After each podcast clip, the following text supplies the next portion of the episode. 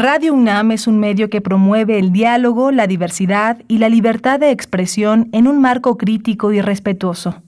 Los comentarios expresados a lo largo de su programación reflejan la opinión de quien los emite, mas no de la radiodifusora.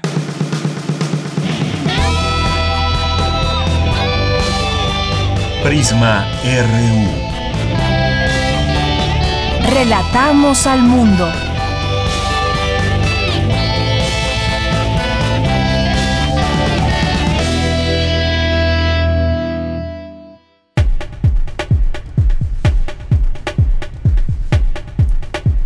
Muy buenas tardes, gracias por escucharnos ya, iniciar con nosotros esta semana, lunes 21 de febrero del año 2022. Hoy es el Día Internacional de la Lengua Materna, un día importante para reflexionar en varios sentidos, asumiendo que México se reconoce como un país pluricultural, multilingüe, en el que conviven 68 agrupaciones lingüísticas y 364 variantes de ellas.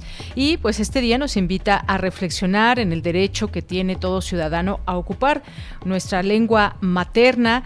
Y pues un dato importante también es que eh, de acuerdo con la Organización de las Naciones Unidas para la Educación, la Ciencia y la Cultura, la UNESCO, cada dos semanas en el mundo muere una lengua, lo que en palabras del doctor Miguel León Portilla significa que muere una forma de ver el mundo.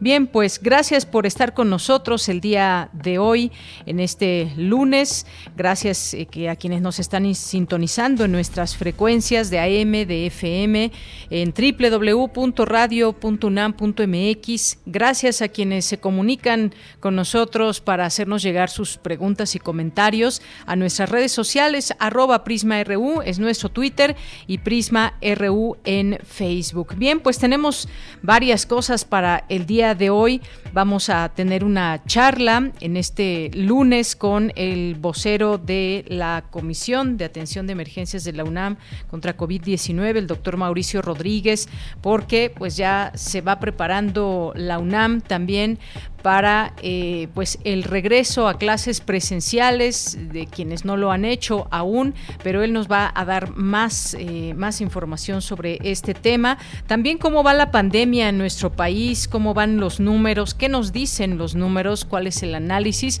y pues parecería ser que nos vamos poco a poco acercando a una fase en donde ya no es, ya no es una fase de emergencia, van cambiando las cosas, van cambiando también el número de personas con contagiadas, el número de muertos, eh, las personas que son vacunadas. Esto avanza en todo el mundo. ¿Cómo vamos en México? Pues en un momento más lo platicaremos con él.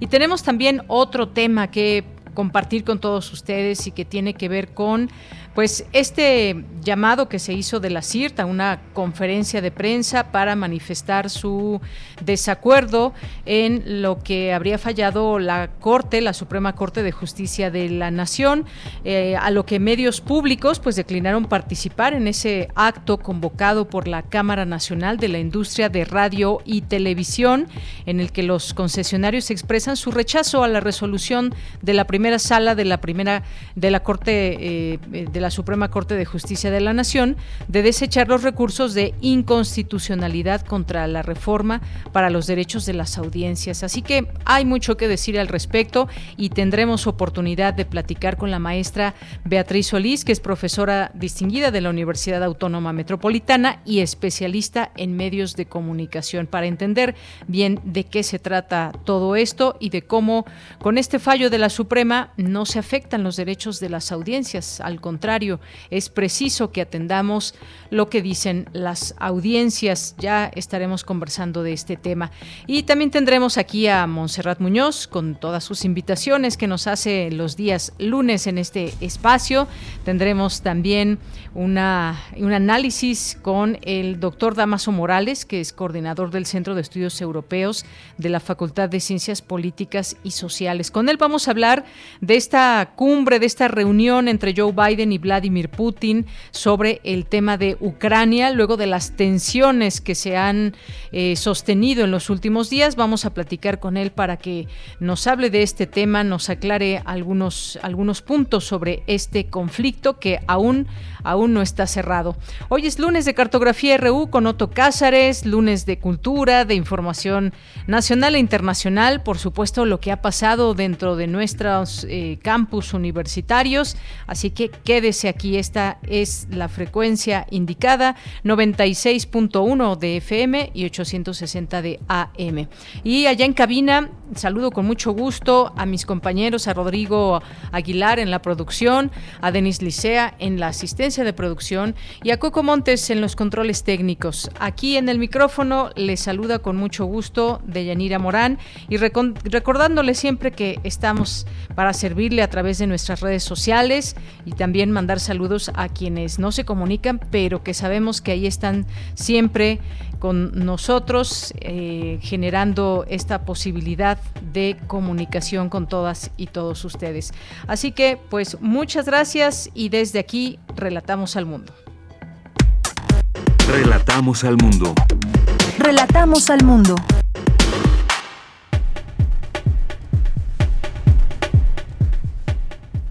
Bien, pues en resumen y en este día, en este lunes 21 de febrero, en resumen en la información universitaria, la Cátedra Internacional Inés Amor en Gestión Cultural y el Museo Universitario Arte Contemporáneo de la UNAM organizan el primer encuentro internacional Nombrar la Gestión Cultural Contemporánea. Inauguran en la UNAM el seminario Cuidados para la Vida y el Bien Común. En México, las responsabilidades de cuidados recaen de forma desigual en las mujeres. Da inicio la fiesta del libro del Instituto de Investigaciones Bibliotecológicas y de la Información de la UNAM. Se busca que las obras publicadas por académicos lleguen más allá del público universitario. En la Escuela Nacional de Estudios Superiores Unidad León de la UNAM comenzó la sexta jornada de charlas y conferencias por el Día Internacional de la Lengua Materna.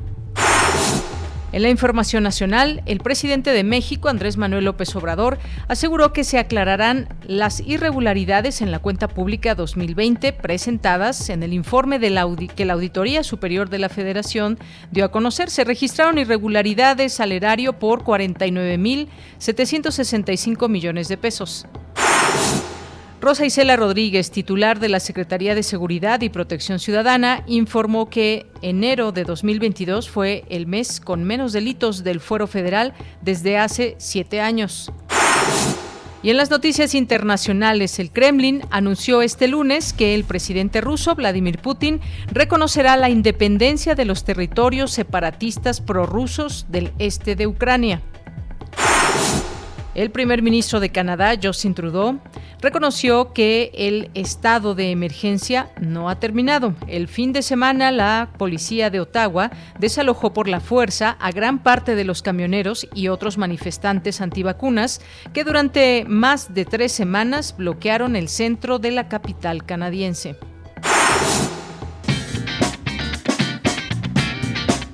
Hoy en la UNAM, ¿qué hacer y a dónde ir? Hoy es lunes de Gaceta UNAM y en portada nos presenta el Diccionario de las Emociones, proyecto desarrollado por la Coordinación de Humanidades y la Facultad de Psicología de la UNAM que propone identificar y entender cómo gobernar las emociones en situaciones de crisis, además de abordar cuáles son las principales que se presentan en el actual contexto de pandemia por COVID-19. En la Gaceta de este lunes podrás consultar además el reportaje especial Tratamiento que alivió a mujer de VIH no es opción de cura general, donde podrás conocer todo acerca de los pacientes beneficiados de dicho tratamiento, los cuales padecían algún tipo de cáncer. Recuerda que la Gaceta de la UNAM la puedes consultar de manera digital en el sitio oficial www.gaceta.unam.mx.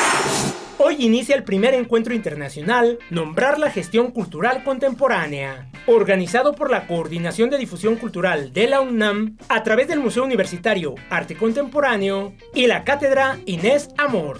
En este espacio se reunirán 50 agentes culturales y expertos nacionales e internacionales para ofrecer conferencias magistrales, laboratorios y mesas de discusión. Cada jornada pretende repensar los conceptos de gestionar, mediar, participar y legislar en torno a los diversos modelos de las prácticas artísticas y de la gestión cultural. El primer encuentro internacional, Nombrar la gestión cultural contemporánea, se llevará a cabo del 21 al 25 de febrero. Para mayores informes e inscripciones, ingresa al sitio www.catedrainesamor.com. Te recomendamos la serie Diccionario de las Emociones coproducción de la Dirección General de Divulgación de las Humanidades y la Facultad de Psicología de la UNAM. Este material sonoro se transmite a lo largo de la programación vespertina e inicia hoy, lunes 21 de febrero. Esta es una serie de cápsulas que semana a semana abordan una emoción humana diferente, con la intención de apoyar y ofrecer información al alcance del público y la comunidad en general. Sintoniza nuestras frecuencias por el 96.1 de FM y 860 de AM. Y recuerda, lávate las manos constantemente con agua y jabón durante 20 segundos para evitar un contagio de COVID-19.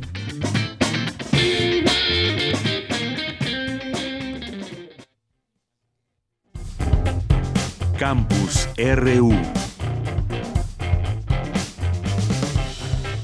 Una con 14 minutos, hoy en nuestro campus universitario nos enlazamos con mi compañera Virginia Sánchez. Inicia el primer encuentro internacional Nombrar la gestión cultural contemporánea. Vicky, ¿cómo estás? Buenas tardes, adelante.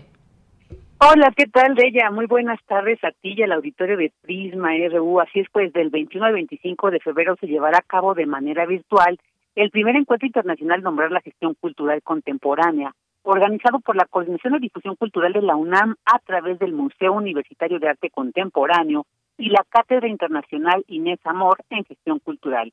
En este encuentro se reunirán 50 agentes culturales y expertos nacionales e internacionales, quienes ofrecerán conferencias magistrales, laboratorios y mesas de discusión, actividades enfocadas a repensar los conceptos de gestionar, mediar, participar, legislar y futurear en torno a los diversos modelos de las prácticas artísticas y de la gestión museal y cultural.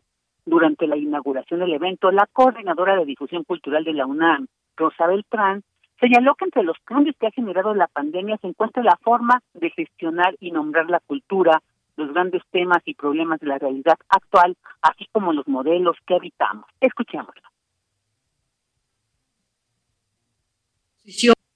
Gestionar se parece ya menos a una disposición vertical, a una organización que viene de una jerarquía, que a una conversación que se hace de manera grupal y de parte de la sociedad, atendiendo a los problemas más inminentes que se pusieron en primer plano con esta pandemia. Se hace necesario, por lo tanto, el análisis y el rediseño de políticas culturales en congruencia con estas nuevas demandas de la sociedad civil. La reflexión de las condiciones laborales, pues sabemos que se ha precarizado mucho este sector. El equilibrio de fuerzas públicas y privadas, la atención a acciones y programas vinculados a la resistencia, a la marginación, a la alteridad y las identidades. Y por último, replantearnos también la memoria y la preservación cultural desde otra esfera.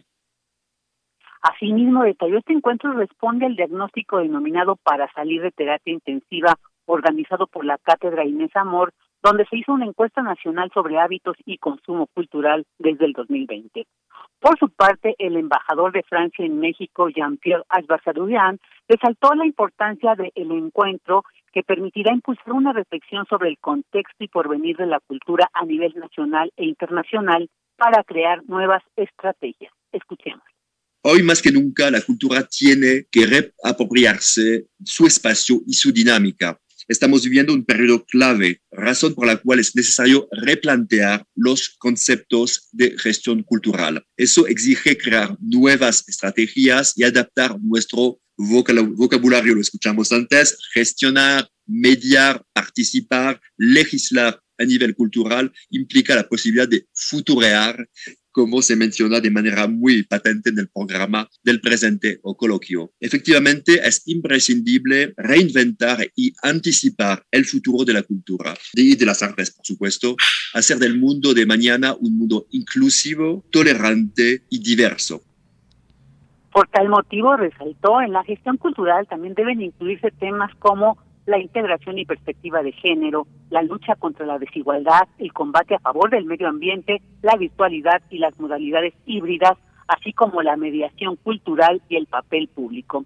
bueno, pues para conocer el programa completo del primer encuentro internacional Nombrar la Gestión Cultural Contemporánea, se puede consultar en la página www.catedrainesamor.com diagonal encuentro internacional y las transmisiones en vivo de este se podrán seguir en la página de youtube.com diagonal cátedra Inés Amor.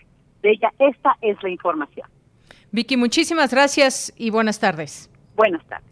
Hasta luego. Y nos vamos ahora con Dulce García, nos enlazamos con ella. Da inicio la fiesta del libro del Instituto de Investigaciones Bibliotecológicas y de la Información de la UNAM. ¿Qué tal, Dulce? Muy buenas tardes, adelante. Así es, Deyanira, muy buenas tardes a ti al auditorio. Deyanira, la UNAM es una de las mayores productoras de libros universitarios de nuestro país, con una publicación anual de 2.000 libros, que en gran parte de Yanira escriben profesores e investigadores de esta casa de estudios.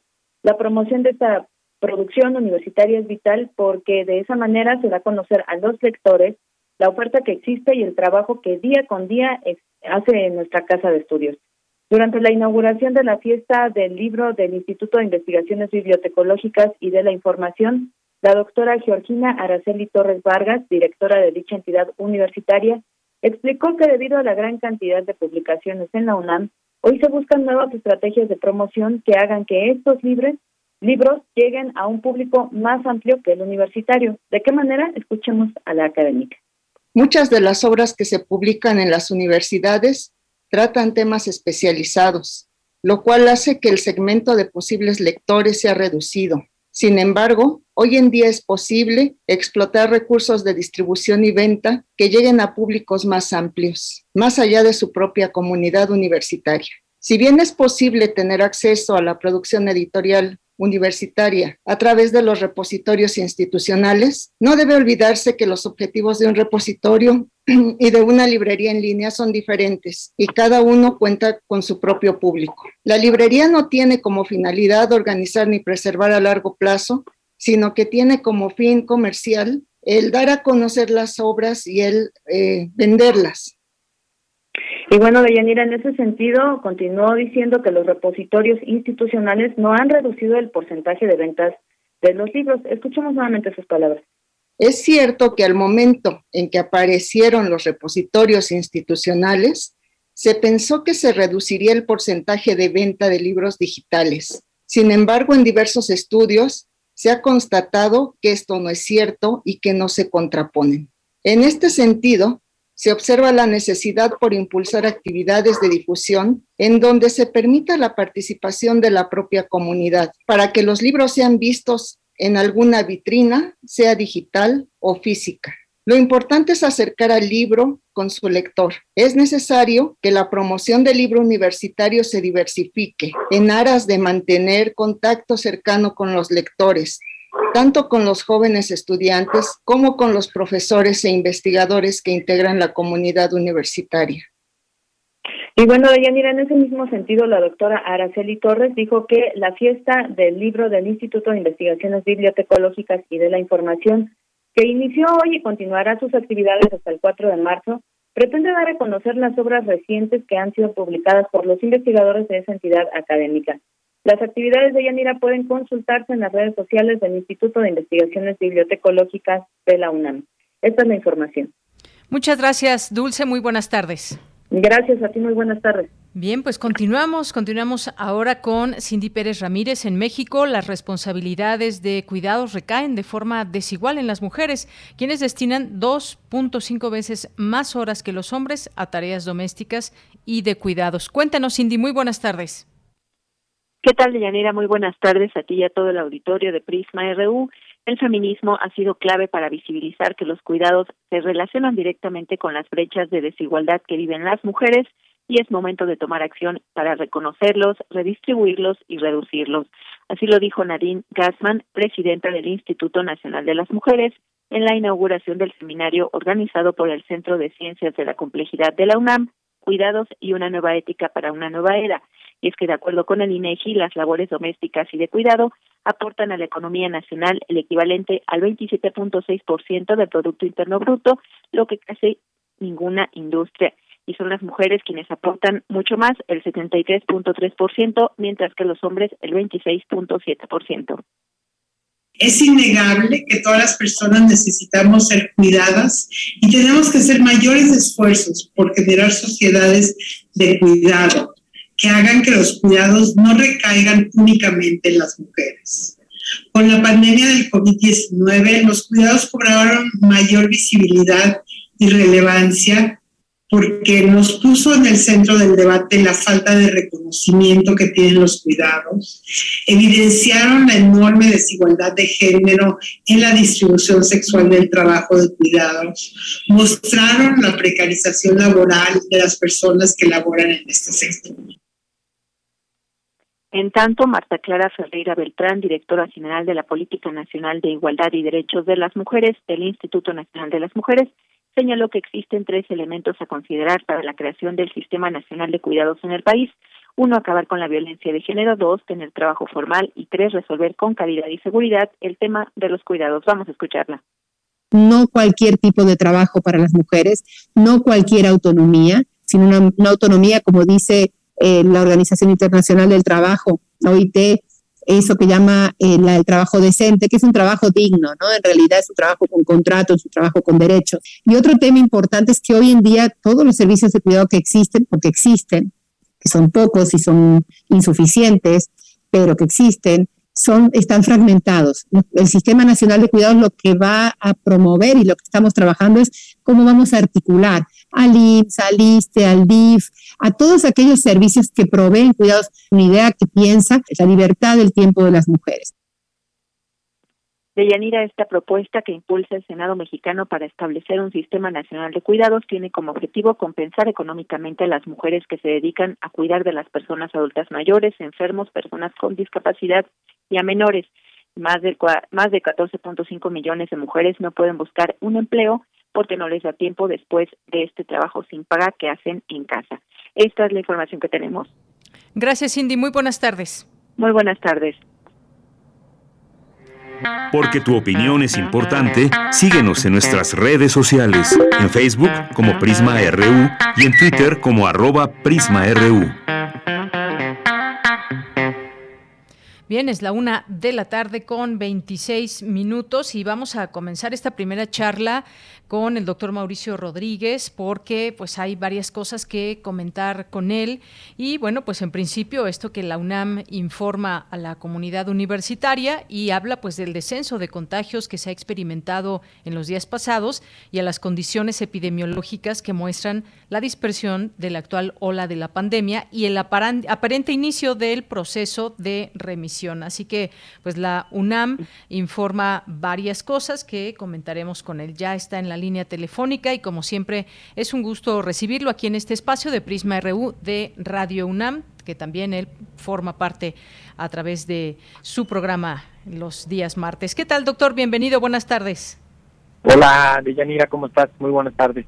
Muy bien, muchas gracias. Pues aquí platicando un poco, introduciendo este tema sobre lo que viene ya para la UNAM y por, supuesto tú como vocero de atención a estas emergencias contra COVID-19 de la UNAM, pues quisimos eh, compartir contigo estos datos que hoy se dan a conocer y que pues hablan de una posibilidad de seguir ampliando la presencialidad en la UNAM debido pues a los números que se han mantenido, han ido a la baja incluso. ¿Qué nos puedes decir? Porque hay mucha gente que nos ha preguntado que ya quieren regresar, que si ya pronto se va a dar este proceso por parte de la UNAM. Sí, bueno, esto es parte del, pues del, justamente el proceso de reactivación de las actividades presenciales eh, que se ha ido que se ha ido proponiendo y que se le ha ido dando dando seguimiento en función de las condiciones de la epidemia y de las y de la situación también de la protección por las vacunas y de la y del pues del comportamiento general del, del fenómeno se, se, han ido eh, proponiendo acciones para pues, primero para llevar a cabo las actividades a distancia después para empezar a abrir con ciertas eh, precauciones, después para ampliar las, las actividades presenciales y, en ese mismo sentido va, va la comunicación que hoy se emitió, ¿no? Que es justamente eh, ante este momento favorable de que tenemos de, baja en la actividad de la epidemia ya por varias semanas, incluso lo podemos ver en los en los semáforos, ¿no? El viernes se anunciaron semáforos y ya 16 estados están en verde, ya eh, el resto, los otros 16 están en amarillo, ya no hay en naranja ni en rojo y, y se tienen condiciones pues muy a favor para poder programar más la apertura, más actividades presenciales para las siguientes semanas. Y, y en parte en eso va en eso va el mensaje para que pues el proceso local que se tenga que llevar a cabo a través de los consejos técnicos eh, pues se lleve a cabo cuanto antes para que en las siguientes semanas sigan abriendo actividades presenciales todas las, escuelas y las en general no las actividades que se estén llevando a cabo Claro, las que ya se están llevando a clases presenciales, bueno, podrían continuar con estas modalidades que han sido aprobadas e incrementar incluso gradualmente esa presencialidad. Y algo muy importante, pues, es esa reunión de los consejos técnicos internos para que se analice, se discutan esas fechas, aforos, modalidades de cómo regresar. Y siempre tener en cuenta, doctor, que debe ser un regreso completamente ordenado y aún con todas estas eh, medidas de seguridad seguridad para evitar contagios. Sí, sí, debe de y debe de también verse la, la situación pues, completa, ¿no? La prácticamente eh, toda la población de nuestra comunidad debería de estar vacunada, ¿no? Ya a estas alturas, ahora sí que hasta los estudiantes del CCH y las prepas, eh, ya todos están vacunados, deberían estar vacunados porque ya ya se incluyeron todas estas poblaciones. Eh, la, prácticamente pues, la mayoría de los adultos de, de los mayores de 30, si quieres, ya, ya deberían de estar con refuerzos y eso da un colchón de protección muy bueno para la comunidad. Entonces, mientras más personas estén vacunadas eh, en, la, en cada comunidad, pues eso va a ser mejor para todos y tener las premisas básicas de Yanira de, de los regresos, o sea, cubrebocas, ventilación, eh, a distancia en la medida de lo posible y todos sanos. O sea, el que tenga algún síntoma o el que tenga un enfermo en casa que no vaya a, la, sus actividades presenciales para que no haya ese riesgo de, de llevar el virus a las comunidades, ¿no? De cualquier manera, sí en las escuelas y en, los institutos y en todas las sedes. Se siguen las medidas generales de cuidado, el riesgo de contagio es bajo efectivamente. Y bueno, pues ahí estaremos informando más adelante cómo se da este retorno a las aulas, que pues siempre es una buena experiencia, una experiencia positiva, entusiasma que muchos, muchas y muchos estudiantes ya quieren experimentar, los que aún no regresan. Y hay que hablar también en este sentido de, de cómo van las cosas en el país, doctor, porque pues se ha planteado también que México, o se ha visto ya una reducción en, en cifras, pero pero pues hay que tomar en cuenta muchas cosas, todo el comportamiento social, pero pues eh, hemos pasado de una etapa de emergencia a una etapa de control sostenido. ¿Esto qué significa, eh, doctor? ¿Qué se puede decir de, de la situación actual del país respecto a la COVID? Sí, bueno, el, pico máximo de la actividad de esta cuarta ola eh, fue el, el 17 de enero. Ese es el día de mayor actividad epidémica en el, en el país, casi 70 mil casos. Eh, después de ahí, todo ha sido disminución. Cada día ha sido menor que, que el día previo. Esto es muy favorable, es un fenómeno que nos, nos ayuda mucho y, nos ayuda también a entender justamente esto de, de la etapa a la que vamos a ir entrando en los siguientes días, eh, no sé si las siguientes semanas, que sea, ya no estamos frente a un fenómeno de emergencia en el que no tenemos nada que hacer, sino que estamos en una situación en la que hay muchos más elementos controlados ya y, factores controlados, como es precisamente la, la vacunación, la protección ya conferida por las vacunas, la disponibilidad muy amplia de pruebas de varios tipos, la protección que ya hay por toda la enfermedad que ya ha habido también, eh, la disponibilidad de tratamiento, de medicamentos, de manejo de los pacientes, que eso pues también nos tiene que ir que ir ayudando y, y todos estos indicadores del avance y del comportamiento de la epidemia y de, y de la vigilancia del virus en la comunidad, en, lo que está pasando. Entonces, eso nos pone en una posición muy diferente frente al virus y, nos permite pasar a una siguiente etapa de, control sostenido y de vigilancia de la situación para pues, identificar oportunamente brotes, eh, evitar eh, la propagación descontrolada, eh, intervenir puntualmente ya en, situaciones mucho más, más localizadas.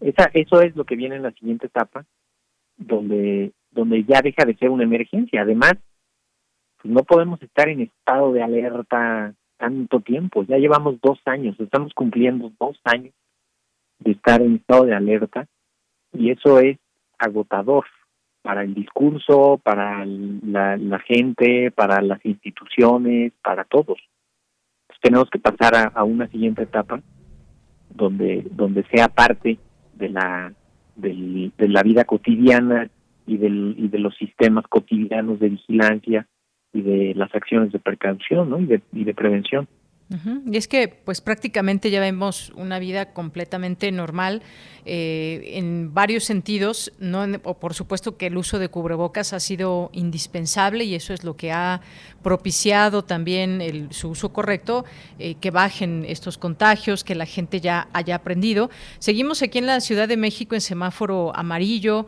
eh, han ido también mm, cambiando algunos semáforos al interior del país, pero pues ya se está manteniendo una posibilidad de cada vez tener lo que más se asemeja a una normalidad, aunque pues yo creo que el cubrebocas será una herramienta que tendremos que utilizar eh, más tiempo, no sabemos cuánto, pero todavía eh, se está utilizando, se debe de utilizar, aunque en algunos países ya no lo hacen obligatorio en algunos eh, sitios, pero poco a poco, como habíamos, habían ustedes informado, doctor, desde la comisión, pues no todas las cosas se dan de manera idéntica en cada país por sus números de habitantes, por su incremento o, eh, porcentajes de personas que ya han sido vacunadas y eso es lo que vamos viendo también poco a poco. Sí, aquí en México tenemos tenemos a favor esto de, la excelente aceptación de las vacunas. La, la gente las ha aceptado muy bien.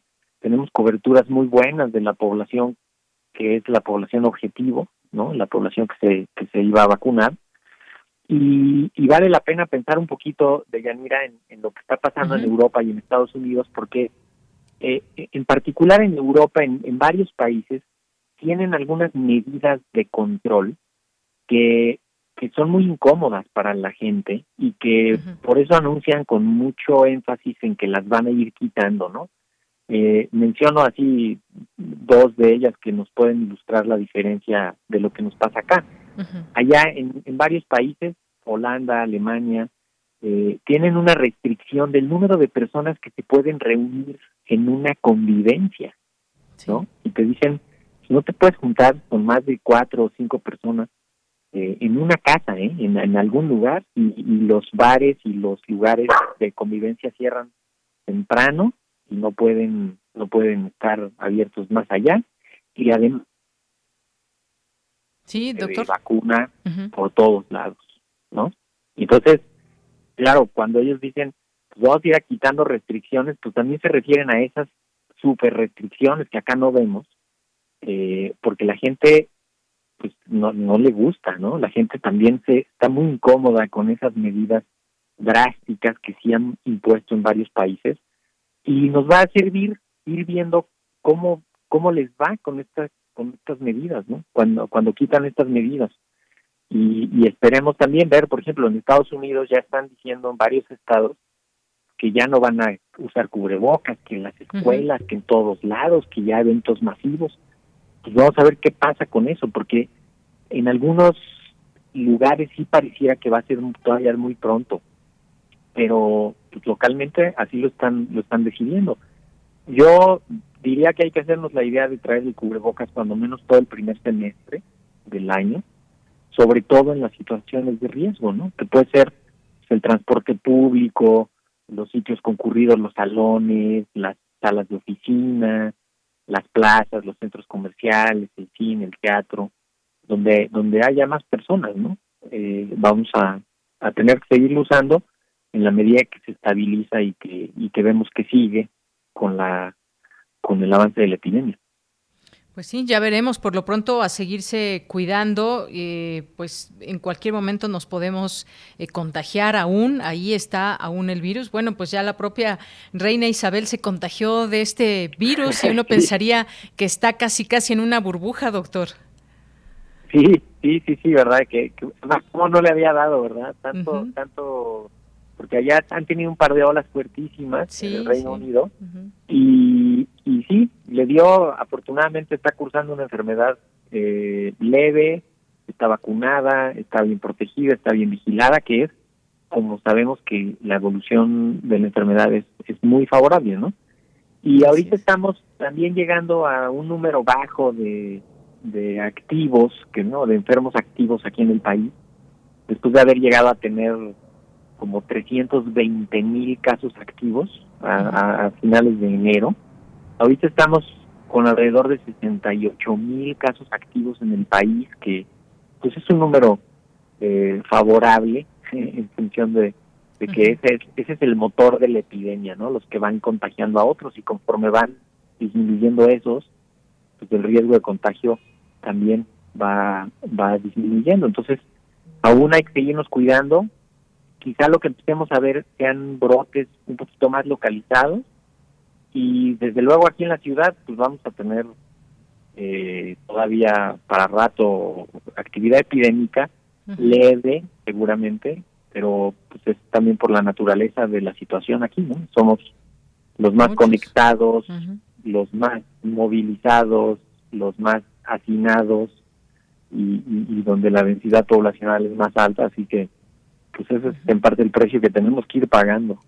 Claro, pues por lo pronto a seguirse cuidando, el virus ahí está y pues si llevamos este comportamiento, lo cual no significa que hayan desaparecido los casos ni que en breve vayan a desaparecer, pero son buenos los números que nos indican esta baja.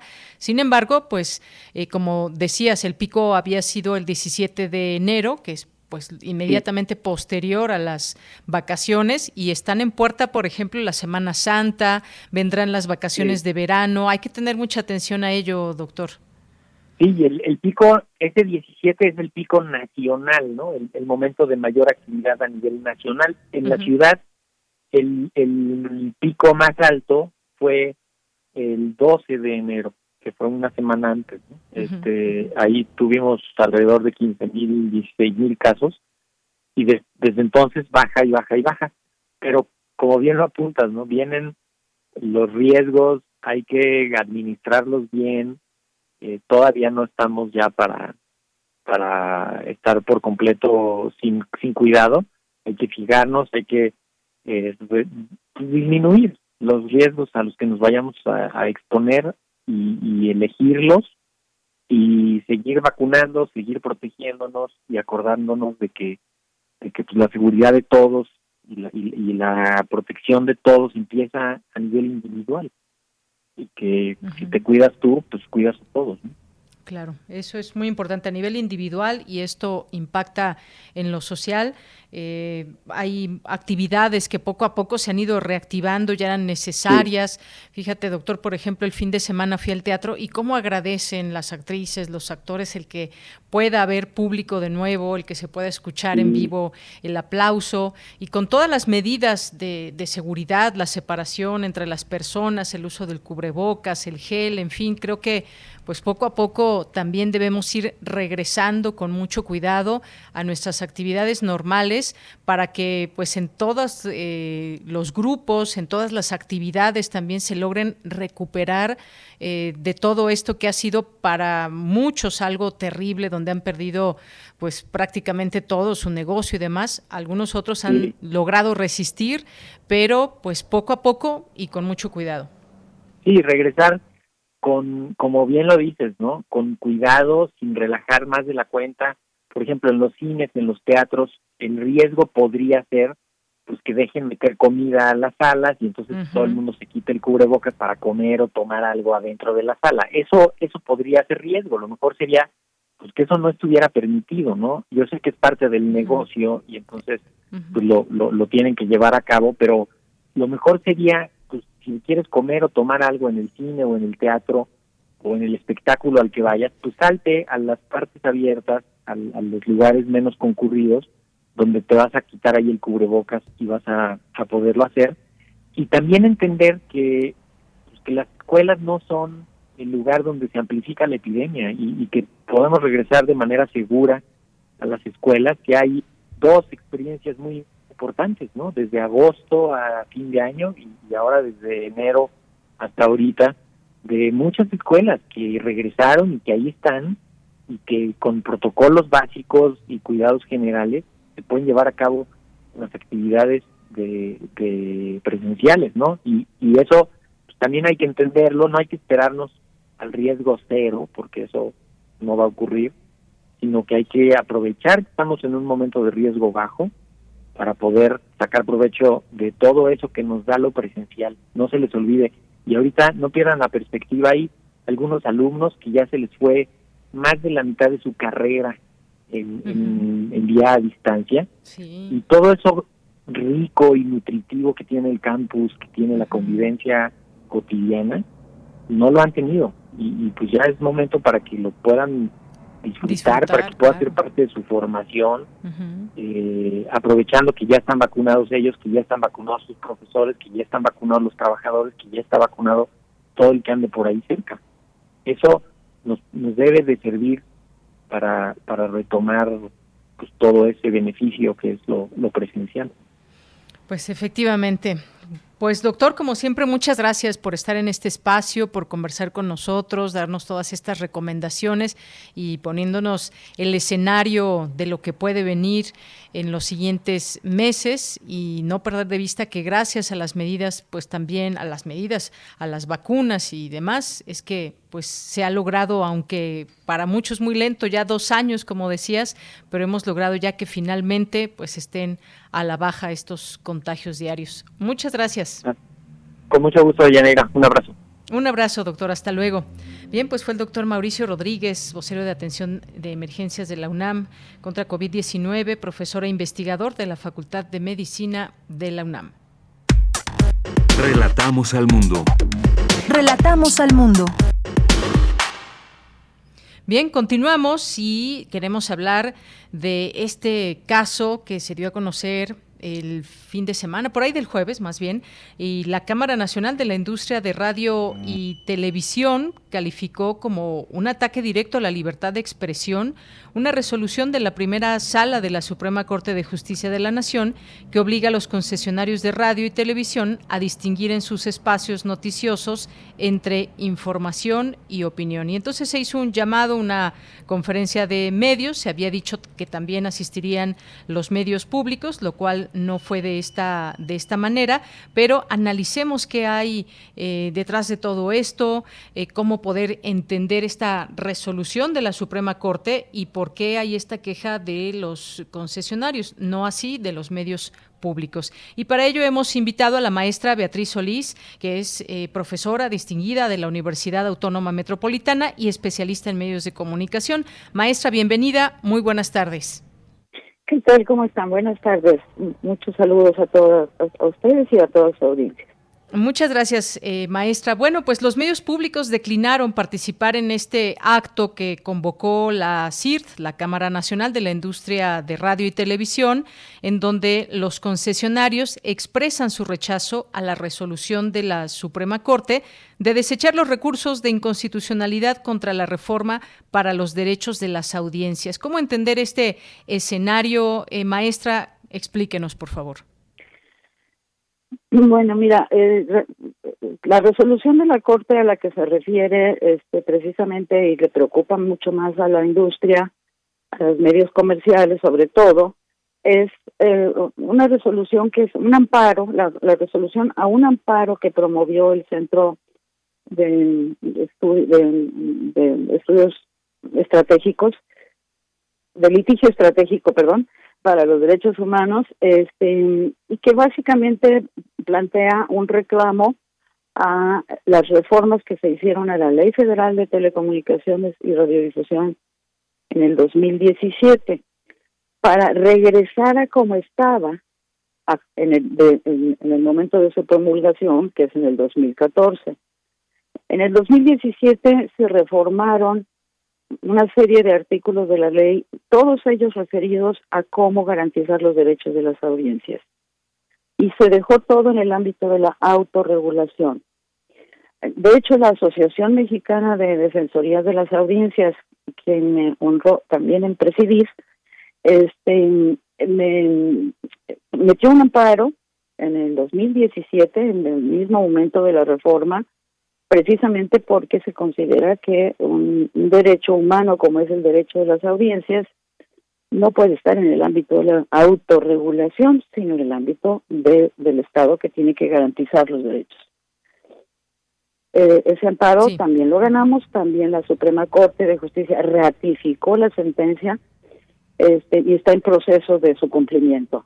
Y este es un segundo amparo, pero más o menos sobre lo mismo, aunque referido precisamente a un derecho de audiencias que quedó eliminado, que es el de tenemos derecho las audiencias a que se nos distinga en los programas informativos lo que es información y lo que es la opinión.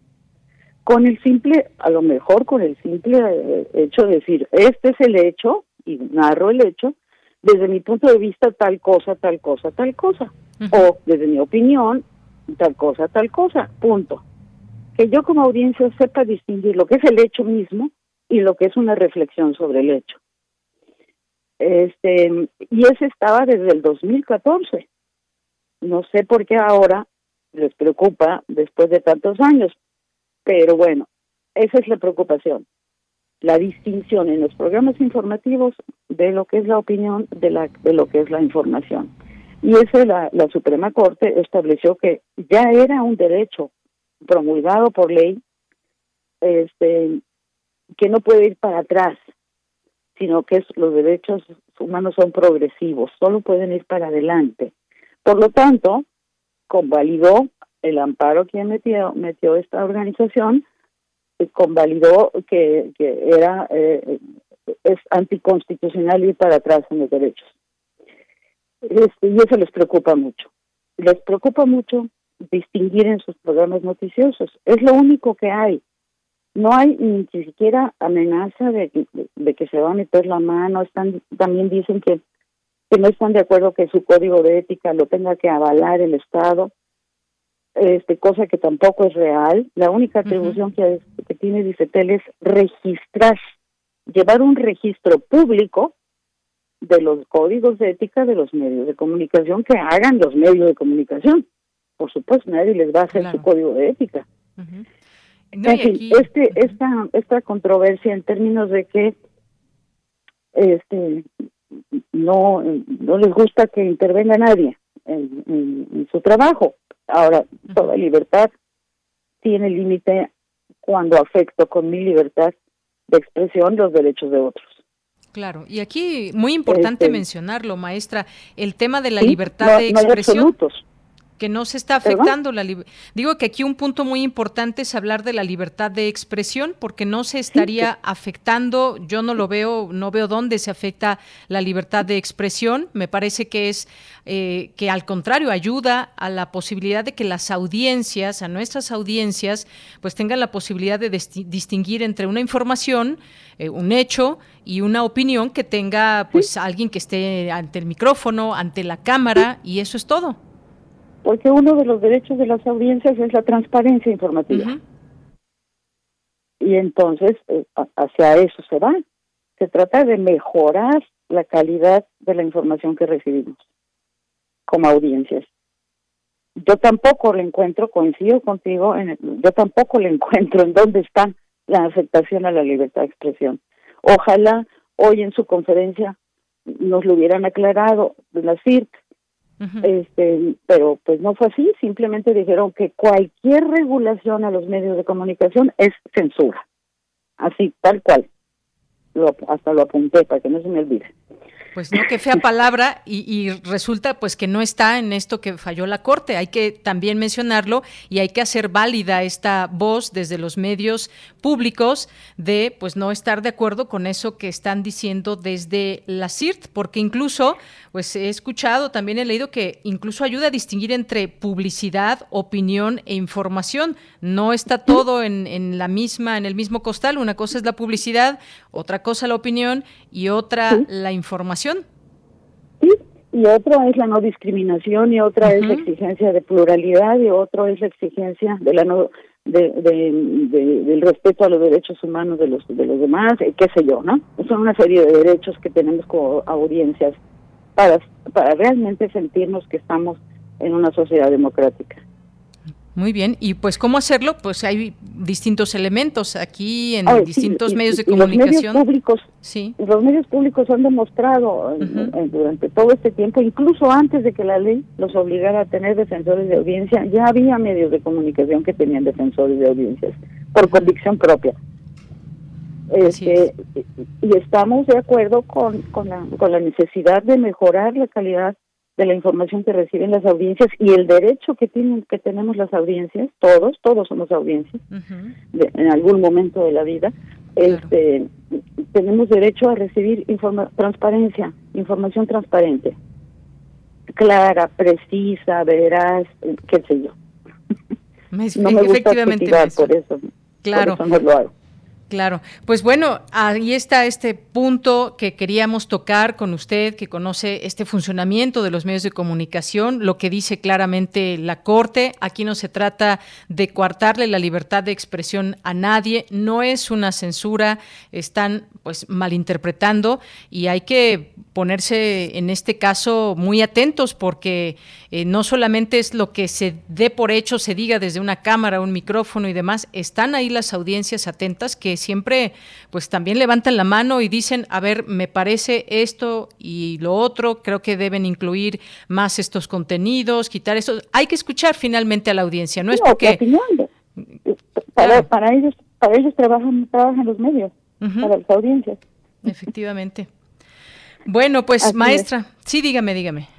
No, no, no, es, es, es, es un tema que además ni siquiera los propios defensores de las audiencias aceptaríamos, aunque una queja venga precisamente pretendiendo promover la censura, tampoco los defensores de audiencia estaríamos de acuerdo. Entonces, este, podríamos podríamos este, entablar un largo diálogo durante mucho, muchas horas.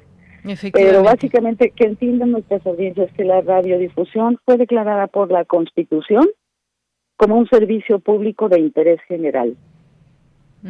Es un servicio público que el Estado tiene que garantizar. Y eso no quiere decir lo tiene que censurar de ninguna manera. Es más, la Constitución establece la prohibición a la censura.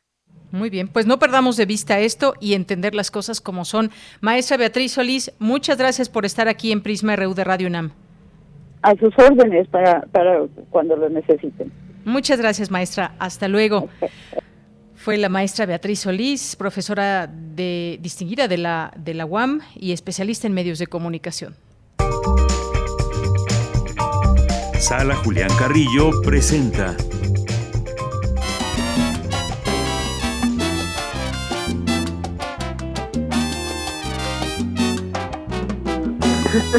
Bueno, ya entró Monse, Monse Rat Muñoz, bailando en esta sección. Monse, adelante.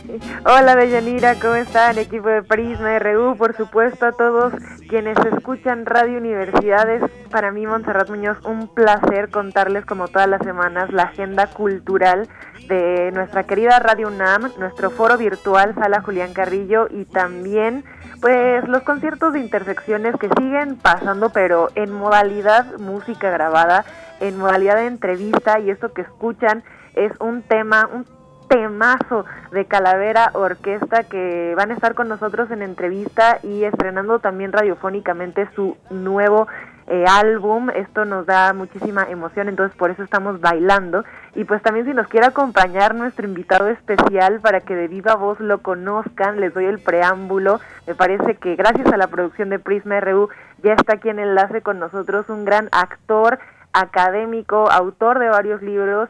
Eh, académico también del Instituto Lamel y bueno pues es un honor para mí y para ti Deyanira imagino pues contactar de nuevo con tu gran maestro de oratoria Sergio Ruiz.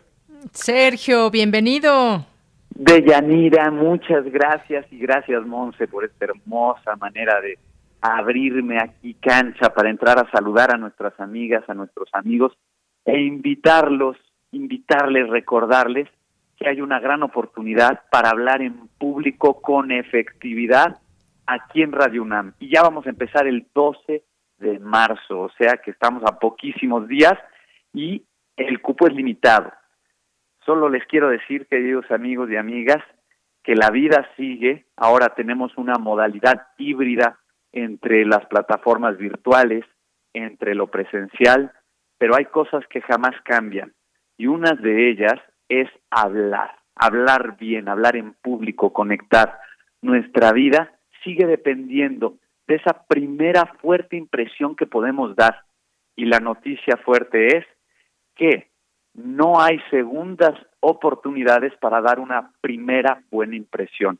Así que aprende todas las técnicas que necesitas para persuadir, para hablar bien, para conquistar a tu público, para finalmente cerrar una carrera universitaria con un gran examen profesional, para obtener una gran posición laboral en un momento dado cuando tengas esa tremenda entrevista que tan nerviosa, tan nervioso te pone. Nosotros en Radio UNAM, en este curso de oratoria y dominio de la voz, que tenemos nivel 1 para los que están empezando y nivel 2 para los avanzados, te vamos a enseñar todas las técnicas, porque hablando se entiende la gente, pero muy pocos saben hablar bien. Muchas gracias chicas por esta oportunidad.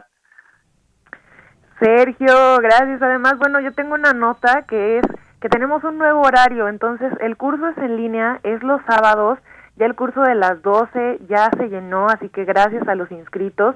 Pero si quieren informes, no, pues pues una buena noticia al aire, ¿cómo no? Entonces, el nuevo horario va a ser a las 4 de la tarde, de 4 a 6. Entonces, si están interesadas, Claro, y además también síganos en Twitter porque a través de las redes de Prisma RU, aquí les dejo el correo y se los menciono rápidamente, cursosrunam.gmail.com. Si no en Twitter y también en nuestro foro virtual, Sala Julián Carrillo, ahí encuentran el mail. Y gracias Sergio Maestro, también eh, soy eh, ahorita tu alumna de actuación trascendental y recomiendo muchísimo todo el conocimiento que compartes. Como bien dices, son 17 años de carrera resumidos con las mejores técnicas y pues también, o sea, de manera personal, pues muchas gracias y te mando siempre un abrazo, al igual que también de Yanira, ya fue tu alumna igual. Claro que sí, una gran oportunidad. No se pierdan, por favor, los cursos de Sergio Rued.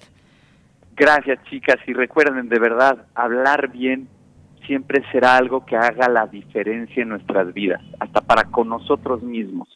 Lograr comunicar lo que queremos comunicar y no lo que se comunicó porque no supe ni cómo decir lo que no sabía cómo decir. Entonces, invitados y hay que tomar responsabilidad sobre nuestra voz, sobre nuestra personalidad, que a fin de cuentas es lo más cercano a algo que realmente va a ser nuestro, porque las cosas van y vienen, todos lo sabemos, pero quiénes somos en realidad, cómo nos expresamos, cómo vivimos y cómo hablamos, es algo, es algo que es importante voltear a ver. Muchas gracias, de verdad.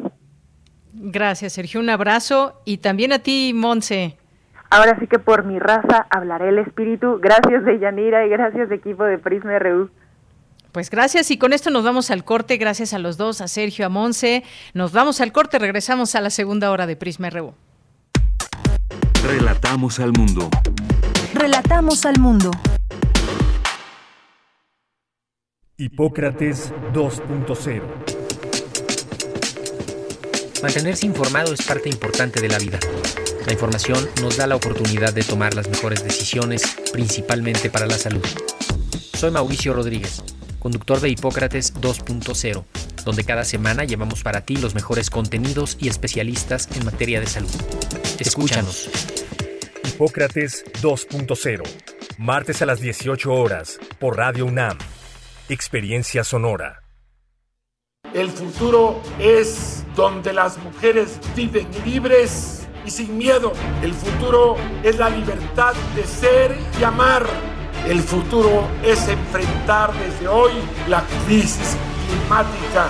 El futuro es un lugar seguro y en paz. El futuro es de las y los ciudadanos. El futuro es naranja. Movimiento Ciudadano. Fentanilo. Heroína. Cocaína piedra, cristal.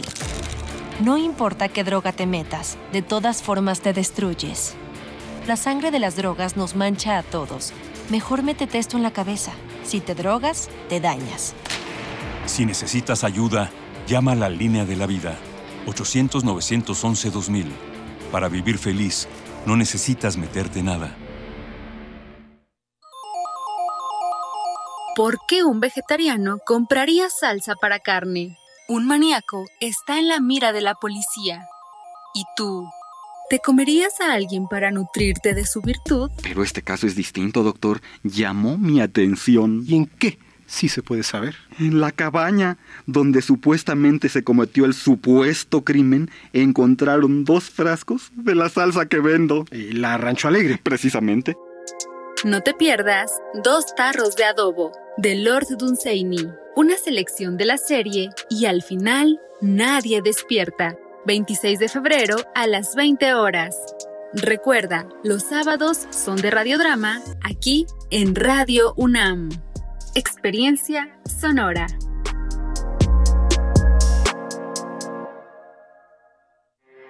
Porque tu opinión es importante, síguenos en nuestras redes sociales, en Facebook como Prisma RU y en Twitter como arroba PrismaRU.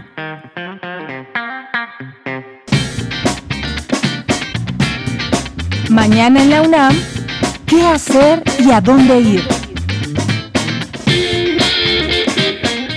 La Casa del Lago Juan José Arreola abre el periodo de inscripción para sus cursos y talleres en modalidad presencial y en línea que se llevarán a cabo del 7 de marzo al 25 de junio de 2022. La oferta abarca cursos de iniciación artística en las disciplinas de artes visuales, cine, danza, fotografía, humanidades, literatura, música, arte con medios electrónicos y arte sonoro. El periodo de inscripción inicia hoy y culmina el próximo 25 de febrero de 2022 en un horario de 10 a 18 horas. Para mayores informes, consulta las redes sociales y el sitio oficial de la Casa del Lago Juan José Arreola.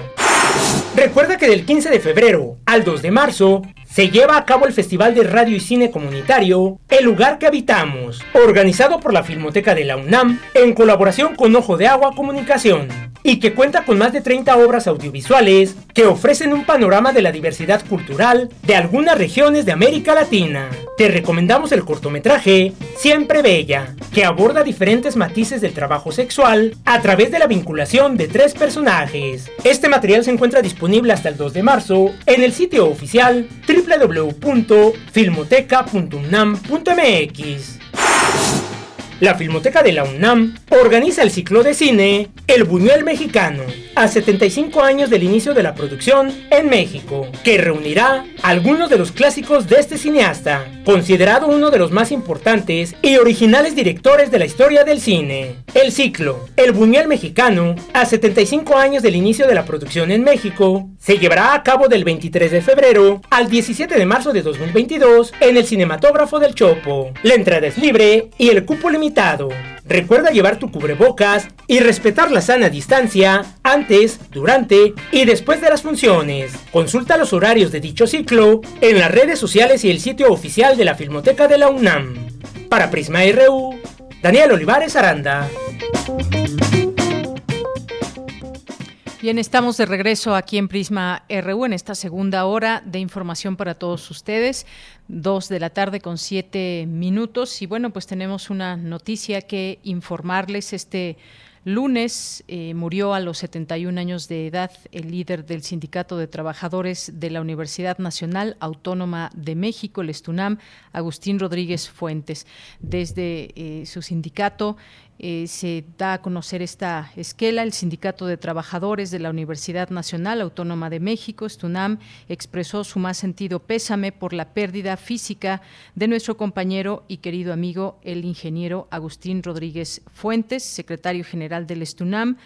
Rogamos eh, por el eterno descanso de su alma y por la pronta resignación de sus familiares y amigos a quienes les embarga el dolor de su partida. Que en paz descanse Ciudad de México, 21 de febrero de 2022. De igual forma, eh, la Universidad Nacional Autónoma de México lamenta el fallecimiento del ingeniero Agustín Rodríguez Fuentes, secretario general eh, del Sindicato de Trabajadores de esta universidad, y se une a la pena que embarga a sus familiares amigos y a quienes conforman esa agrupación sindical.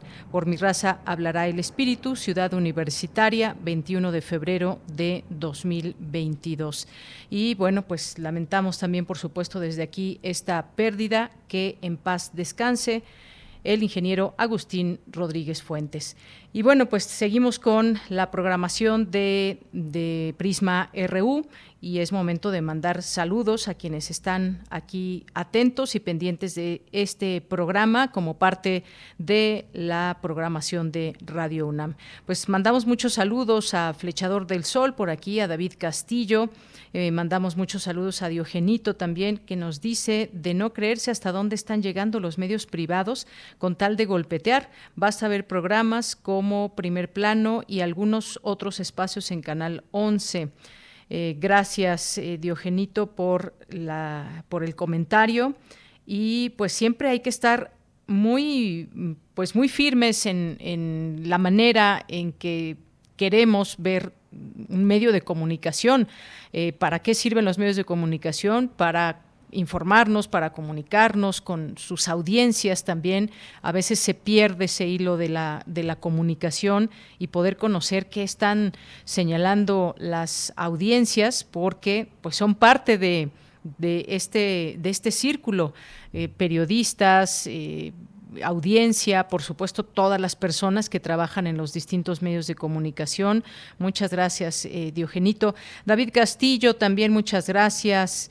Eh, gracias Motif también por aquí que me dice que cómo bailaré, pues no sé, habrá que habrá que, que verme a alguien y que catalogue cómo bailo. Gracias Motif. Dice, muchas gracias. La música siempre siempre llena los espacios de alegría y fortalece el espíritu, como lo dice nuestro lema. Saludos al equipo. Jorge Morán Guzmán nos dice, hablar bien, redactar bien, leer bien, vitales en la vida. Jorge también nos dice, de 1968 al 2022, una distancia de lucha por la libertad de expresión. Estemos alertas por siempre. Sí, sobre todo tener el panorama claro de esto que platicábamos entre la Suprema Corte, lo que falló, lo que dice la CIRT y lo que dicen los medios públicos, que ya querían ahí meternos en ese mismo costal. No es así, ya nos explicó la maestra Beatriz Solís en torno a esto y no se está afectando ni a las audiencias, no se está afectando a la libertad de expresión. Esto no es una censura. Hay algo que no le gusta a los medios, sobre todo eh, privados y comerciales, que, pues bueno, tendrán que asumir lo que dice lo que dice la Suprema Corte. Gracias también a Ara, Jorge nos dice excelente fiesta del libro 2022 para liberar mentes. César Soto también buen lunes sonoro hasta la cabina de Radio UNAM. Muchas gracias. Ichel Ayala, muchos saludos. Carmen Valencia, Javier García, eh, Montserrat también, por supuesto, muchos saludos. A Alejandro Toledo, muchas gracias. Guerrero, eh, también aquí mandando saludos. Por supuesto, Mario Navarrete, siempre aquí atento y pendiente. Igual que Rosario Durán Martínez, aquí en este inicio de semana. Muchísimas gracias por estos comentarios. Erika Arroyo, a nuestros amigos de la Cátedra Bergman, a Otto Cázares, que en un momento estará aquí con nosotros ya con su tema un eh, contra homenaje a Carlos Martínez Rentería. Aquí estará con nosotros en un momento más Soto. Guerrero también, muchas gracias. Eh, dice, perfecto, solo malestares menores por el refuerzo de la vacuna. Buen día para todos. Qué bueno, Guerrero, muchas gracias. David también, aquí mandando saludos a todos los colaboradores, invitados, respectivos conductores. Muchas gracias. Abimael Hernández, como siempre, también le mandamos muchos saludos. Valentina Arbeláez, a nuestros amigos de la UAM Xochimilco, a Mayre Elizondo, a Juan Meliá, Andrea Esmar, Diana Flor Linares, muchas gracias también a Solo Bielma. Eh, Laura Sillas, eh, también Ave Migratoria, Alonso Oficial. Gracias a todas estas personas que nos están escribiendo, lo cual nos da muchísimo gusto. Víctor Sánchez también ya se suma aquí a mandar saludos en nuestras redes sociales y aquí seguimos recibiendo todos esos mensajes. Bueno, pues vamos a continuar. Antes también tenemos una, una invitación que nos hacen llegar quien nos esté escuchando allá en Cuernavaca, Morelos, una invitación de Efren Galván que presentará un libro sobre el pintor Víctor Goches, poeta visual, el próximo 25 de febrero a las 4 de la tarde en el Centro Cultural Jardín Borda. Esto, como les digo, en Cuernavaca, Morelos. Y nos vamos a la información con mi compañera Cristina Godínez, inician las jornadas por el Día Internacional de la Lengua Materna. Adelante, Cristina. Buenas tardes, Deyanira. Un saludo para ti y para el auditorio de Prisma RU. En la Escuela Nacional de Estudios Superiores Unidad León comenzó la sexta jornada de charlas y conferencias por el Día Internacional de la Lengua Materna. Laura Acosta Torres, directora de la ENES, expresó que esta actividad contribuye a pensar y valorar a las lenguas originarias. Esta jornada de la lengua materna es muy pertinente para la formación de nuestros alumnos en desarrollo y gestión interculturales y de nuestros alumnos en traducción, pero sin duda también es una gran aportación para la formación eh, integral de todos nuestros alumnos de todas las licenciaturas y los posgrados que hay en nuestra escuela.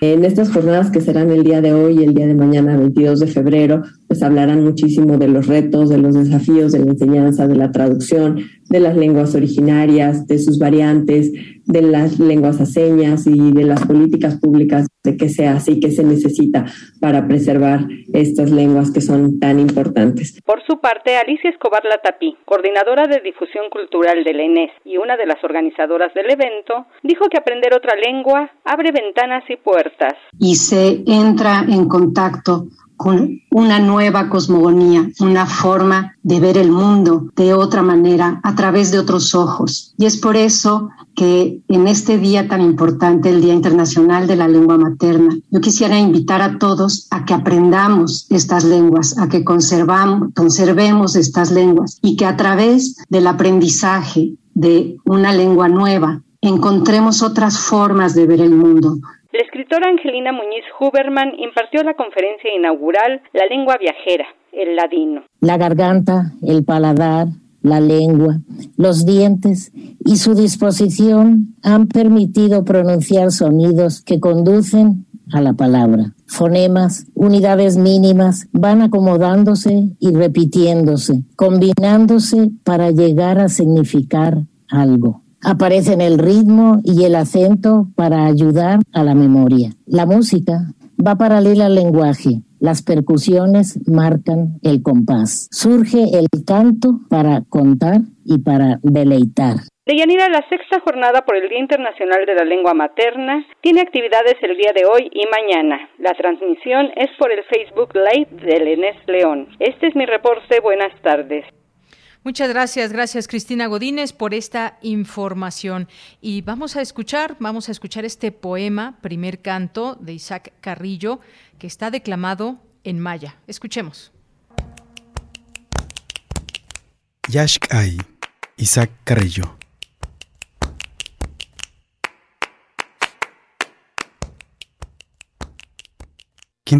Llama alietel kuyukul ka alikil utu upolesasilo.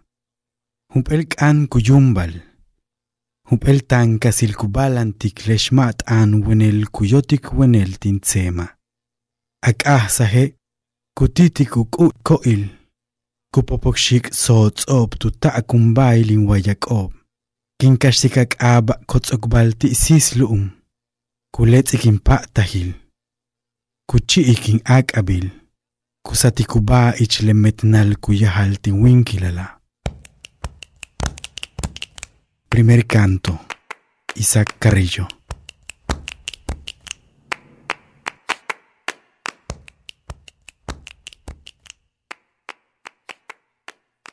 Escribo del amor que se come y se bebe cuando las luces se apagan. Una hamaca mece. Un deseo merodea el sueño enmudecido que intenta dormir en mi pecho. Tu recuerdo sacude el nido del deseo. Revolotean los murciélagos en el laberinto de mis pesadillas. Encuentro tu nombre enroscado en la tierra húmeda. Lame mi espera, muerde mi noche y desaparece en el inframundo que despierta en mi cuerpo.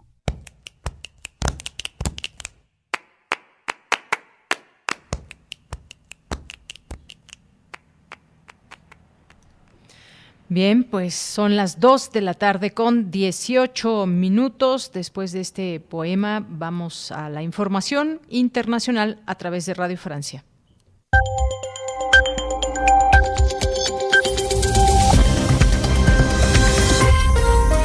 Hola a todos, bienvenidos a la sintonía de Radio Francia Internacional en este lunes 21 de febrero. Lucien Besangué nos acompaña en la realización técnica de este programa que comienza ya con un resumen de la información internacional. Carmele Gallubo.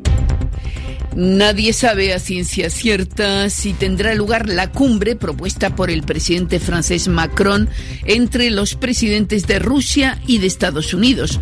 Macron, que pasó el fin de semana multiplicando al teléfono las gestiones diplomáticas, afirma que cuenta con el visto bueno de Putin y de Biden para la celebración de esa cumbre, pero Putin ha enfriado las expectativas al declarar esta mañana que quizás ese encuentro, esa cumbre sea prematura. Lo único seguro por el momento es que el jueves se reunirán los responsables de la diplomacia rusa Lavrov y el estadounidense Blinken.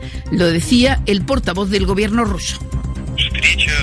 Una reunión entre Vladimir Putin y Joe Biden es posible si los jefes de Estado la consideran beneficiosa. En este momento hay un claro entendimiento concreto sobre la necesidad de continuar el diálogo a nivel de ministros de Relaciones Exteriores.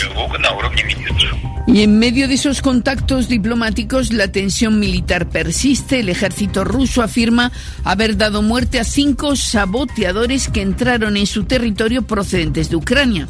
Poco antes, Rusia ya había acusado también a Ucrania de haber bombardeado un puesto fronterizo ruso en la región de Rostov, lo que niegan las autoridades militares ucranianas.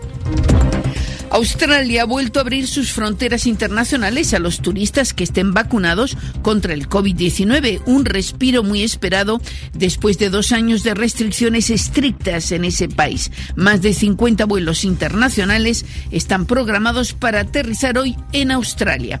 Y Gran Bretaña también suelta sus amarras sanitarias. El primer ministro británico, Boris Johnson, va a anunciar hoy el fin de las restricciones para frenar el COVID, mientras la reina Isabel II dio positivo al COVID. La monarca de 95 años tiene un cuadro leve con síntomas parecidos a los de un resfriado y va a aligerar esta semana su agenda de trabajo.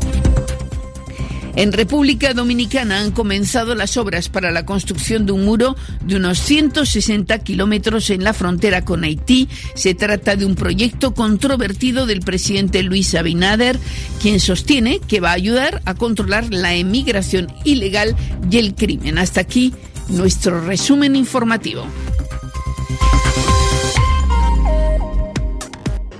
Prisma RU. Relatamos al mundo.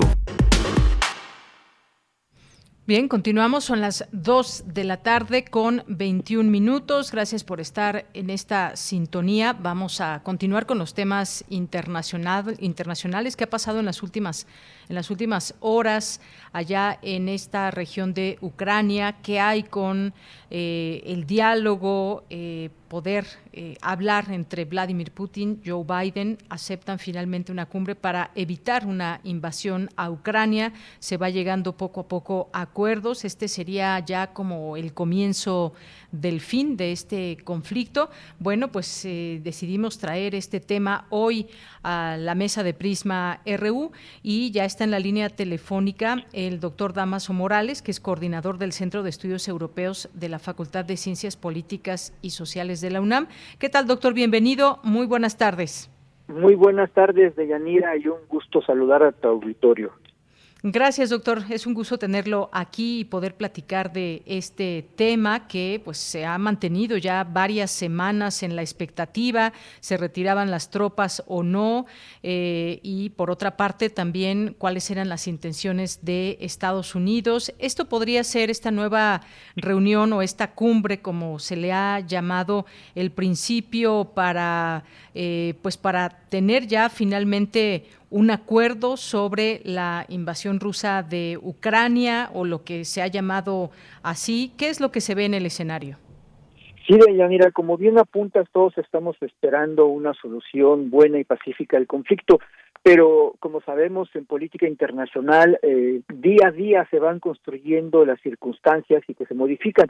En efecto, hace apenas unas horas podríamos decir, que estaba sobre la mesa este gran esfuerzo diplomático de Manuel Macron para reunir a los dos presidentes, eh, Biden y Putin, en esta reunión cumbre y poder aterrizar quizá algún tipo de acuerdos. Eh, sin embargo, eh, sabemos que el propio presidente Biden se ha mostrado escéptico de que se pueda llegar incluso a esta reunión o lo que pudiera derivarse de esta reunión. Y por parte también de, de, de Rusia, de su propio vocero, también se mostró un tanto escéptico en el sentido de los resultados y si acaso pudiera llevarse a cabo esta reunión.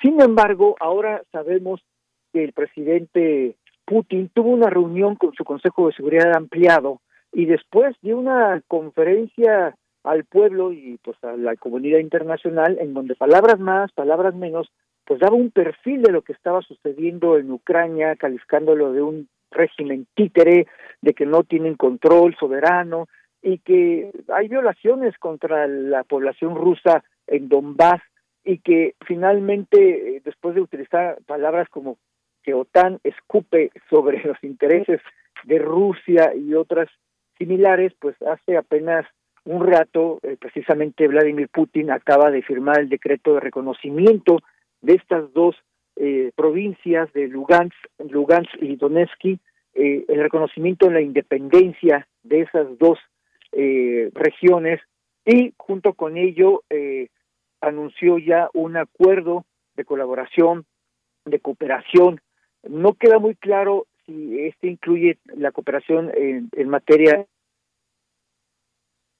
este acto pues modifica sustancialmente lo que esta posible reunión pues yo creo que ya no será posible llevarla a cabo. Muy bien, bueno, pues es que como habíamos dicho esta eh, cuando enmarcaba este este tema, pues fueron varias semanas en las que pues no se sabía exactamente qué podría suceder y por supuesto que esto abre una posibilidad importante para que se eh, pues escuchen ambas voces, lo que dice Vladimir Putin, lo que dice Joe Biden en este sentido, y qué pasa también con ese conflicto que también tendría en este momento que discutirse y quedar muy clara la posición de Ucrania y de Rusia en este, en este caso, que tendría que ser como, doctor. Sí, sí, este, este acto que acaba de llevar a cabo Vladimir Putin el día de hoy modifica sustancialmente todo el escenario, eh, porque evidentemente ya este reconocimiento de la independencia de estas regiones de Donbass, del este de Ucrania, con población rusa, pues sería el paso para quizá algún tipo, no sabemos si una intervención directa, una intervención con insignia rusa o sin insignia o un tipo de colaboración militar, pero pero el simple hecho de reconocer esta esta región como independientes de, de Ucrania pues marca un camino totalmente diferente. Ya la Unión Europea pues evidentemente eh, también está viendo el tipo de sanciones que va que va a poner sobre la mesa. Y lo que decía un poco el presidente el presidente Biden de su escepticismo acerca de, de esta reunión y con este acto unilateral que lleva a cabo Rusia, pues evidentemente el escenario se modifica de manera sustancial. Bien, y algo que ha mencionado, y lo traigo también a este, a, este análisis, eh, doctor, algo que dice el, presidente de Francia, Emmanuel Macron, que pues esta cumbre que, que, propone él, por cierto, pues que también eh, será seguida por, con todas las partes involucradas y que en esta crisis también se abordará la seguridad y estabilidad estratégica en, en Europa. Eso es lo que mencionó, aunque el diálogo pues eh, no se podrá tener si Rusia invade, Ucrania, que vemos que esto ya, pues por lo que quisiéramos creer ya se está dispersando esta, esta posibilidad, pero pues veremos qué es lo que resulta de la propia cumbre y cómo quedan ya establecidas, pues no solamente quizás de palabras, sino que tenga que haber acuerdos muy claramente eh, signados en torno a esta situación. Así es, esto en el caso de que se lleve a cabo la cumbre porque insisto ya ya las circunstancias el día de hoy se modificaron de manera sustancial pero sin lugar a dudas eh, la, la labor del presidente Macron eh, diplomática es eh, muy importante y ha podido llevar a cabo consensos al interior de Europa, que cada quien tenía sus propias visiones también, para presentar, como los propios europeos dicen, un frente común, unido y fuerte, este, que pueda dar mayor peso a todas las negociaciones diplomáticas, porque finalmente la diplomacia sigue vigente, ¿no? Y, esto es una arma también muy poderosa de la política internacional y que no se tiene que dejar de lado cualquier cosa que pueda suceder, la diplomacia siempre deberá estar ahí. Por supuesto. Y bueno, pues sí, entonces ya veremos si se lleva o no a cabo esta, eh, esta cumbre. Y algo que también pues se había estado siguiendo todo el fin de semana eran estas, eh, se supone o supuestamente imágenes por satélite eh, que mostraban presuntos nuevos despliegues de tropas y equipos militares rusos cerca de la frontera con Ucrania. Algo que también pues saltó la, la, semana pasada en torno a que por una parte Vladimir Putin decía ya haber retirado las tropas, pero por otra eh, Joe Biden de Estados Unidos decía nosotros tenemos otra información y no se han retirado esas tropas y ahora incluso el fin de semana pues surge ese tema de las imágenes satelitales? Sin lugar a dudas, estamos hablando de alrededor de 130 mil efectivos de tierra y junto con fuerzas navales y aéreas estaríamos hablando de cerca de los 150 mil. Ahora aquí existe ya evidentemente una guerra de información y de desinformación eh, de ambas partes. Eh, el gobierno ucraniano acusando a la parte de Donbass de que han sido atacados y también Donbass acusando a Kiev, el gobierno ucraniano, de que han sido atacados poblaciones rusas precisamente en Donbass. Y está esta también evacuación que ha hecho el, propio gobierno ruso de población rusa en Ucrania en el este, alrededor de 50 mil o 60 mil o 70 mil ya, este ruso parlantes precisamente. Y aquí lo que se observa es precisamente esta guerra de información, desinformación, confusión, y que evidentemente pues no hace más que eh, poner más dudas sobre el proceso, pero insisto, la vía diplomática pues tiene que estar siempre presente y por el otro lado, pues las acciones que hoy tomó Vladimir Putin de reconocer esta región de Donbass como independiente, pues este pues marca un nuevo escenario que habría que ver cómo se va a desarrollar. Efectivamente, porque las informaciones van surgiendo. Incluso hace apenas unos, unos cuantos minutos, doctor, eh, CNN publica que Putin firmó decretos que reconocen la independencia de las regiones separatistas en el este de Ucrania, respaldadas por Rusia. Y bueno, pues estas son parte de las informaciones que van surgiendo de última hora que estaremos eh, viendo. Lo mismo que, por ejemplo, la agencia EuroF dice que la Unión Europea anuncia que reaccionará con sanciones, lo pone entrecomillado, contra los involucrados en la decisión anunciada hoy por el presidente ruso Vladimir Putin de reconocer la independencia de Donetsk y Lugansk por ser una violación flagrante de, del derecho internacional. En efecto, en esa en eso estamos precisamente ahora y habría que ver si los acuerdos de cooperación que también Putin eh, acaba de anunciar con estas dos provincias, con estas dos regiones, incluye algún elemento de cooperación en defensa. porque ese sería, eh, digamos, una de las variables más importantes que tendríamos que atender. Muy bien. Bueno, pues doctor, muchas gracias. Gracias por estar con nosotros, explicarnos un poco de qué trata todo esto, porque pues sí, en las noticias internacionales, dentro de todo el mundo de noticias, esta ha sido una de las que más ha tomado espacio y seguimos muy de cerca. Muchas gracias. Al contrario, muchas gracias, doña. Muy buenas tardes. Gracias al doctor Damaso Morales, coordinador del Centro de Estudios Europeos de la Facultad de Ciencias Políticas y Sociales de la UNAM. Prisma RU. Relatamos al mundo.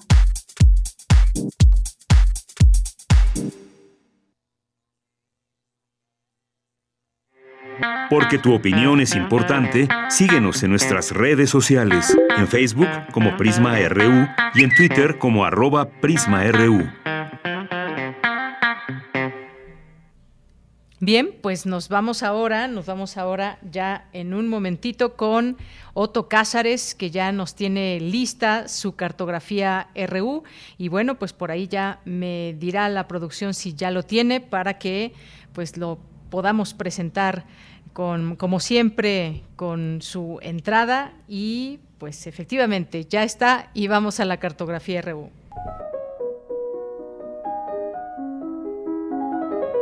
Cartografía RU con Otto Cázares.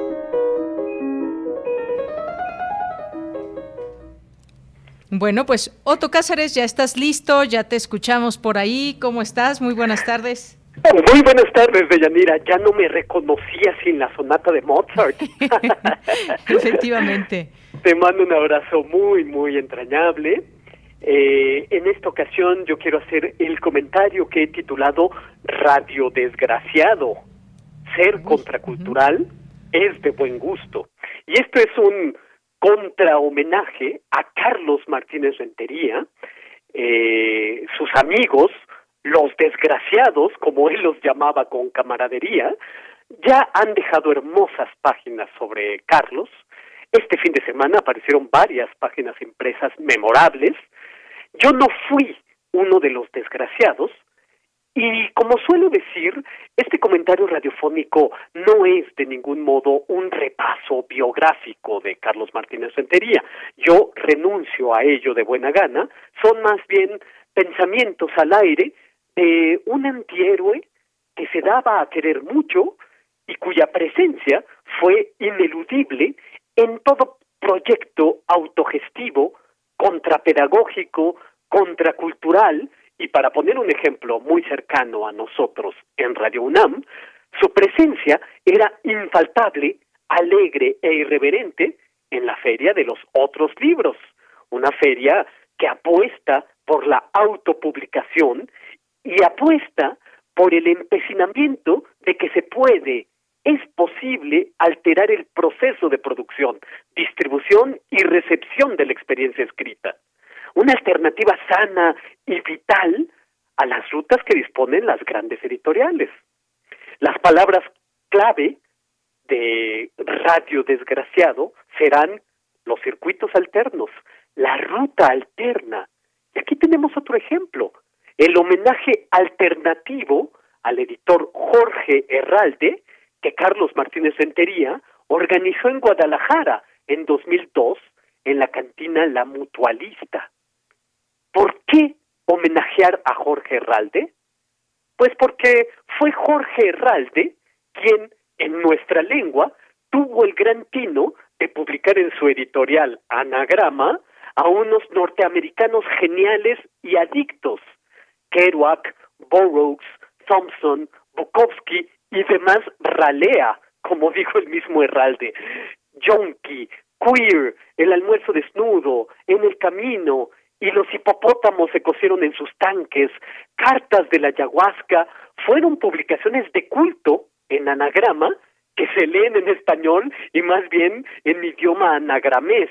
Todo aquel que se haya acercado a las páginas de eh, algún libro de anagrama sabe a lo que me refiero. Ahí se publicó el libro de Tom Wolfe, ponche de ácido lisérgico, donde aparecen los llamados bromistas que se subían al camión que manejaba Neil Casari y frecuentaban Loquilandia. Hay un libro de Jorge Herralde, Un día en la vida de un editor, y quien se acerque a este libro podrá encontrar un párrafo que habla sobre Carlos Martínez Rentería. Y dice así, hace años que me encuentro en la feria de Guadalajara con Carlos Martínez Rentería, en estado más o menos o muy etílico, pero siempre infatigable, caótico y lleno de proyectos que a veces, incluso a menudo, se acaban realizando. Esto pinta de cuerpo entero a nuestro Carlos Martínez Rentería.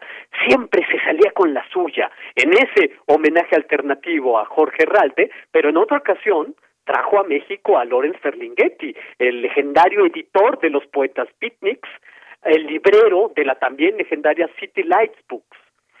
Eh, siempre se salía con la suya.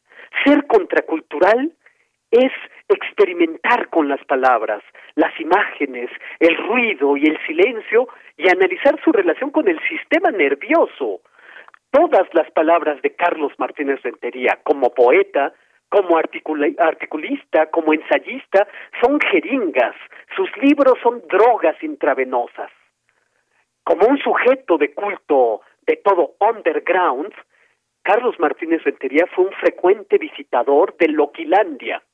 Y tengo para mí que en Carlos Martínez Rentería lo contracultural era un grito de guerra, como los románticos que prefieren un cielo enemigo que un cielo inexistente.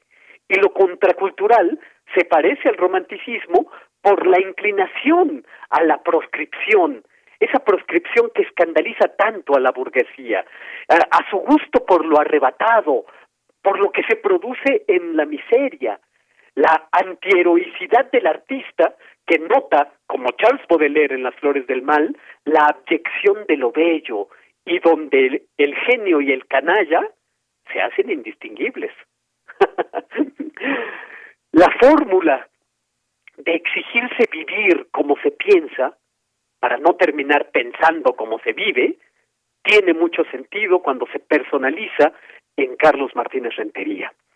Era poseedor de una locura desbordada, pero una locura que produce, que siempre hace a contrapelo y que no tiene opción de permanecer callado. La palabra grito en Carlos Martínez Rentería era contestación. Lo que Carlos Martínez Rentería concebía como contracultura, lo dejó en 32 años de letra impresa, porque Carlos Martínez Rentería se dejó la vista en el cuadratín, las picas, los tipos, los números, los márgenes, los colgados, las sangrías, se dejó la vista en anotaciones tipográficas, en composición y pruebas de impresión. La revista Generación fue su proyecto, fue su obsecación durante 32 años. Y fíjense en algo, la maldita perfección de la simetría.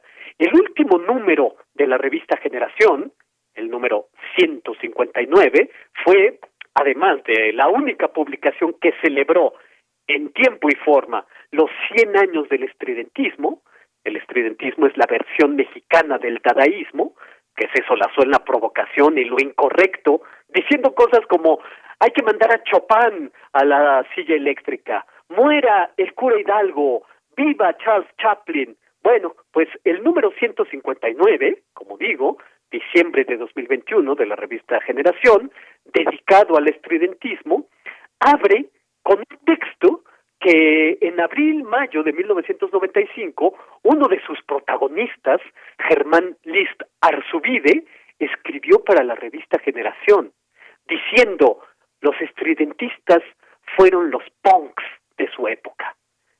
Pues así era eh, la, las simetrías que podíamos encontrar en las páginas de la revista de Carlos Martínez Rentería. Generación, la revista, era como la revista poliéster, la revista que quizá te avergonzaría que tu mamá te descubriera, la revista que te avergonzaría que tu mamá supiera que leías. Eh, era una revista que hablaba de los que nadie hablaba, o hablaban solo de los eh, que conocían los iniciados del lodo. en sus páginas aparecían textos procaces, inteligentísimos, marginales, escritos por impresentables y brillantes crápulas irreverentes.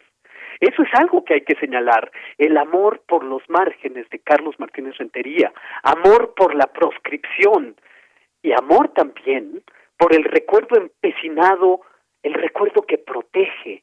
Un ejemplo de esto, y con esto ya me voy dirigiendo al final de este comentario. Cuando en el año 2003 murió el genial artista del performance, el merolico Melquiades Herrera, el número 53 de la revista Generación, que aquí tengo conmigo, fue un compendio de textos de los cuates de Melquiades Herrera, cuates que no dejarían morir el recuerdo de Melquiades, a quien ahora, diez años después, sí se revisa Melquiades Herrera y ya es de interés de doctorantes del Instituto de Investigaciones Estéticas, pero cuando murió Melquiades Herrera no era del interés más que de los cuates. Eh, Teníamos, por lo tanto, que guardar ese número 53 de la revista Generación como un tesoro. Teníamos también, hay que decirlo, la mítica tesis de maestría de nuestra amiga Moro sobre el performance en México, estaba el libro de entrevistas de Cristina Ijar, que circulaba entre nosotros en fotocopias, luego apareció el volumen de alias y se hizo una exposición de Mercedes Herrera insuficiente, pequeñita, pero necesaria, en el Museo Universitario de Arte Contemporáneo. Con eso lo que yo quiero decir es que la revista, las revistas Generación son de colección. Es de colección el número de Melquiades Herrera, pero también es de colección el mítico y yo diría ya inconseguible número 43 de la revista, que trataba sobre las cantinas de la Ciudad de México, desde las más fresas hasta las más sórdidas. Ya para terminar, diré que eh, Carlos Martínez Rentería escribió o antologó junto con su hijo Emiliano Escoto unos 30 libros. En diciembre de 2021 yo leí con gran interés un libro de título Lo alternativo del, del arte alternativo, un compendio de textos aparecidos en 30 años de la revista Generación, con un prólogo de desobediencia poética y ahí leí una entrevista muy interesante que hizo Carlos Martínez Rentería a Juan José Gurrola, en la que Gurrola dijo, y es lo que puede decirse de Carlos Martínez Rentería mismo, que se es contracultural no porque se quiera, sino porque es cuestión de buen gusto. y esto es lo que yo tengo que decir como contra homenaje este lunes 21 de febrero de 2022. Otto, pues como siempre, muchísimas gracias. Gracias por esta cartografía hoy dedicada a él y con todos estos eh, libros y con toda esta fiesta alrededor de él. Muchas gracias. Fiesta interminable y seguirá la fiesta recordando a Carlos Martínez Rentería, aunque el ámbito cultural mexicano queda mucho más aburrido, mucho más acartonado, hay que decirlo, sin Carlos Martínez Rentería. Bien, pues Gracias, gracias, Otto Hasta el próximo lunes, querido. Un abrazo. Adiós. Continuamos. Adiós. Prisma RU. Relatamos al mundo.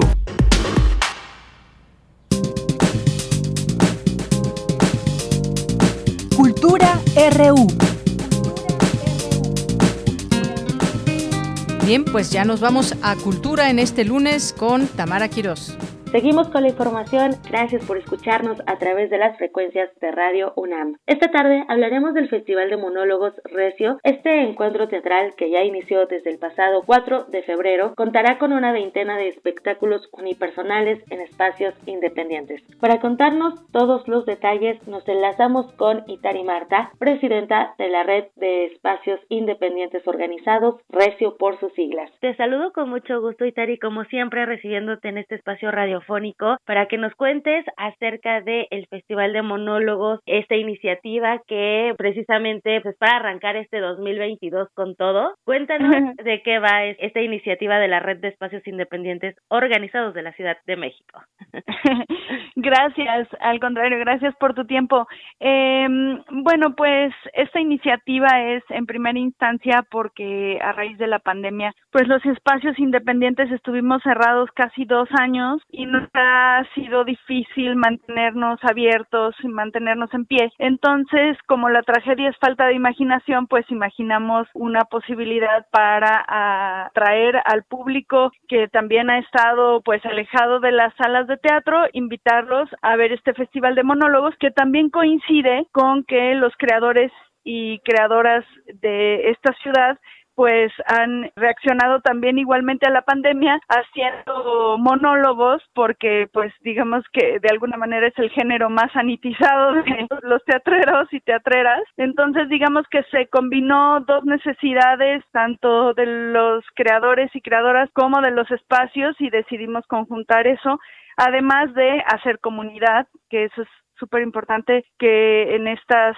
épocas pues sumemos esfuerzos y colaboremos unos con otras. Sin duda. Oye, no había pensado eso de, los monólogos como solamente ellos están en el escenario. Sí, precisamente lo hace de, de cierta forma más seguro, aunque hemos tenido la oportunidad de hablar con varios creadores escénicos y la verdad es que se están cuidando mucho, justo con, con esta también idea, ¿no? De seguir haciendo comunidad, de poder llevar teatro, este arte vivo al público y creo que también es un compromiso, ¿no? De ambos lados y el respeto por el otro. Así es, pues es que mira, la verdad es que somos un gremio que a veces nos cuesta trabajo unirnos y accionar cosas juntos y juntas pero yo creo que esta pandemia nos enseñó mucho a todos y a todas a cambiar un poquito la mentalidad, eh, egoísta que teníamos los seres humanos y entonces ahora pues estamos pues justamente reaccionando a esa nueva normalidad que le dicen y esa nueva normalidad pues sí tiene que ver con apoyarnos unos a otros, con colaborar, con sumar y esa es la intención de, de este festival. Y yo creo que todos y todas estamos justamente siendo muy responsables con nuestro trabajo porque además necesitamos decirle a nuestro público que lo estamos haciendo para que sin miedo vuelvan asistir a las salas. Claro. Y Tari, platícanos, eh, bueno, son varios los foros que están participando en, este festival, entre ellos el foro Shakespeare, donde tú ahí también eres una de las codirectoras y fundadoras de este foro. También está el vicio, la teatrería, el hormiguero, el 77 Centro Cultural Autogestivo. Son varios. También platícanos un poco de las temáticas porque hay variedad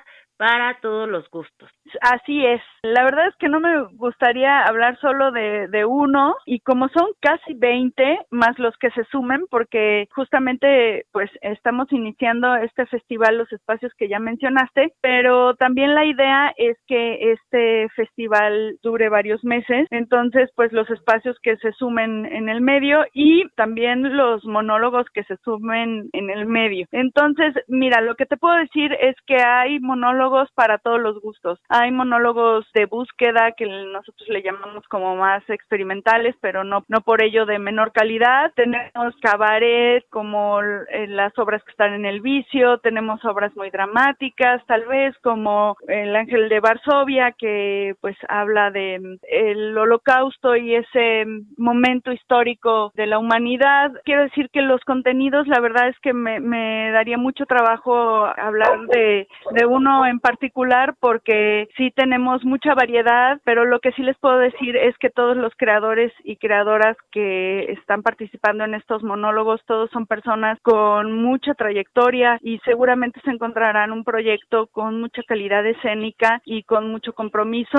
y seguro con un discurso que les va a mover el corazón. Ay, sin duda. Oye, Itari, y también en, en este sentido de comunidad, hay muchas personas que dicen, es que yo no voy al teatro porque es caro, ¿no? Hay muchos que dicen eso, otros tantos dicen yo voy los jueves porque los jueves me permite pagar, por ejemplo, el boleto, u otros tantos dicen, ¿sabes qué? Yo sí voy al teatro porque me gusta mucho y, puedo pagarlo, ¿no? También creo que en este sentido de comunidad, como te comento, se acomoda a todos los bolsillos y ustedes están ofreciendo como un abono, ¿no? O sea, platícanos un poco de, de esto. Ay, qué bueno que tú me lo preguntas porque justamente yo lo iba a mencionar prontamente. eh, pues sí, o sea, sí se habla mucho de que el teatro es caro, pero pues yo pondría en duda esa aseveración, ¿no? O sea, la verdad es que, o esa afirmación, yo lo pondría en cuestionamiento, pero no, no estamos en ese momento de cuestionar porque el teatro no es caro, pero eh, sabemos que hay esta situación pues difícil económica en todos los ciudadanos y ciudadanas del país y del mundo, ¿no? Ciertamente, pues todos la hemos pasado mal porque hemos estado sin poder trabajar y sin poder generar economía o la economía a los que estábamos acostumbrados. Entonces, siendo conscientes de, de esta situación, pues lo que hicimos fue hacer un abono, que es una tarjetita que cuando tú compres tu primer boleto de un monólogo, cuando asistas a otro, se te va a ir sellando tu tarjetita y vas a ir obteniendo descuentos cada vez más altos hasta llegar a un boleto gratuito. Es decir, que entre más vayas al teatro, más barato te sale. Entonces, cada vez que vayas al teatro, te van a hacer un descuento, cada vez un descuento más alto, más alto, más alto, insisto, hasta que la sexta vez que vayas al teatro, pues ya recibir un boleto gratuito para ver los monólogos. Lo que nos interesa es que efectivamente se reactiven los teatros, pero también que se reactive el corazón, que se reactive la salud mental. Y bueno, el teatro nos recuerda justamente eso, que estamos vivos, que formamos parte de una comunidad y que esa comunidad eh, a la que pertenecemos pues es sensible y es imaginativa y, y nos recuerda cosas que que son importantes también para la salud física. Entonces, estamos combinando esta invitación eh, necesaria para nuestra salud física, que es también la salud mental y la del alma, con un bono que, insisto, entre más asistan a nuestras salas, más barato les va a salir para que ya no haya pretextos de que puedo asistir al teatro por el costo. Además de que los boletos están a precios súper accesibles, la verdad es que creo que no, no va a ser mucho más caros de 300 pesos y 300 pesos para un ser humano vivo en escena, pues sin duda a mí me parece que es un precio accesible para ese tiempo que vamos a invertir juntos y juntas en el escenario. Sobre todo la experiencia, ¿no? Y todo lo que te abona justo al alma, al espíritu, creo que también eso no tiene precio y, y sobre todo que son momentos que nunca se van a repetir. Entonces, bueno, nosotros siempre recomendamos el teatro porque en este espacio nos encanta, Itari. ¡Eso! me siento muy orgullosa de Muchas gracias. No esperaba menos de ti, Tamara. no, muchísimas gracias, Itari. Pues entonces tenemos una cita en este Festival Teatral de Recio del 2022. Arrancamos con mucho teatro, con mucho monólogo hasta julio del 2022 y bueno, los meses que ojalá sea todo el año del festival y que se sumen muchos más monólogos y también toda la comunidad teatrera, ¿no? Que, que forma parte de estos espacios independientes. Así es, los invitamos a todos y a todas a compartir, como tú dices, a compartir un momento de vida, una experiencia inolvidable, porque el teatro siempre deja una huella de corazón, aunque no te guste, la obra siempre, eh, el teatro siempre a ver preguntas y siempre conmueve, conmueve y mueve las entrañas, así que eh, seguro van a tener un tema de conversación y si además de ese espacio apoyan a los espacios independientes y a la cultura de este país, pues qué mejor, ¿no? Este matamos varios pájaros de un tiro y todos nos beneficiamos, todos salimos beneficiadas de esa experiencia. Sin duda. Y Tari Marta, te agradezco infinitamente tu tiempo y pues sobre todo que, siempre nos, nos traigas estas buenas noticias. Muchísimas gracias. Muchas gracias a ti y nos vemos pronto en el teatro. Ahí nos vemos. Y Tari Marta es presidenta de la Red de Espacios Independientes Organizados. Y con esto llegamos al final de la transmisión. Que tengan excelente tarde, muy buen inicio de semana. Hasta mañana. Bien, continuamos. Antes de despedirnos, vamos a hacer un enlace con Radio Stunam, que en este momento está transmitiendo en vivo, está haciendo una transmisión especial con eh, motivo del fallecimiento de su líder. Eh, Agustín Rodríguez Fuentes. Y bueno, me parece que acaba de terminar esta, eh, esta transmisión especial. Bueno, entre otras cosas, eh, hablaron, hablaron varias personas cercanas al comité y señalaban pues el honrar su memoria, el hacer posiblemente un homenaje, cuestión que tendrían que atender con la familia y pues nos mantenemos atentos también a lo que se haga, lo que decida el comité directivo, pero pues bueno, abrieron esta, eh, esta transmisión especial eh, al momento en que se dio a conocer esta noticia, algunas de las personas que tomaron, tomaron eh, la palabra. General, y, así que Bueno, pues me parece que hay ya un poco de esta transmisión que pues transmitieron a través de Facebook. Vamos a escuchar un poco de esta transmisión especial de Radio Estunam. Hola Lulu, ¿qué tal? ¿Cómo estás? Lulu aquí está presente.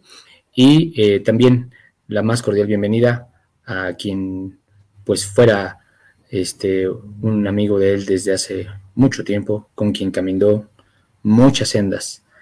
Alberto Pulido Aranda, secretario de Prensa y Propaganda del Estunam. Alberto, buenas tardes. Ay, se cortó la comunicación con Alberto. En unos minutos, en unos minutos volverá seguramente. Entonces, bueno, pues en, unos minutos de regreso Alberto Pulido con algún problema de conexión. mediodía eh, tuvimos la triste noticia de el, aquí está ya de regreso Alberto. Déjenme ver si lo podemos agregar de una vez. Aquí está. Lo manifiestas cuando pierdes a un gran amigo, camarada de luchas y experiencias políticas. Así me siento al enterarme de tu muerte, amigo Agustín Rodríguez Fuentes. Sí, carajo, tú y yo nos la jugamos por el Estunam por las y los trabajadores de la UNAM. Dejamos grandes, increíbles y vivificantes trayectorias en la vida sindical general. Bueno, pues esto ha sido parte de cómo comenzó esta transmisión. Ahí pues quedará en su Facebook de Radio Estunam para quien quiera escucharlo. Y pues con esto nos despedimos. Muchas gracias por su atención. Recuerde que lo esperamos de lunes a viernes con toda la información de una a tres de la tarde. Y pues nada, nos resta más que agradecer como siempre su presencia. Nos vamos a despedir con un poquito de música. Hoy, como le decíamos, el Día Internacional de la Lengua Materna y vamos a despedirnos con esta música eh, pirecua, Eratereni Sani, de, con la orquesta Tata Vasco. Con esto nos despedimos. Gracias, buenas tardes y buen provecho.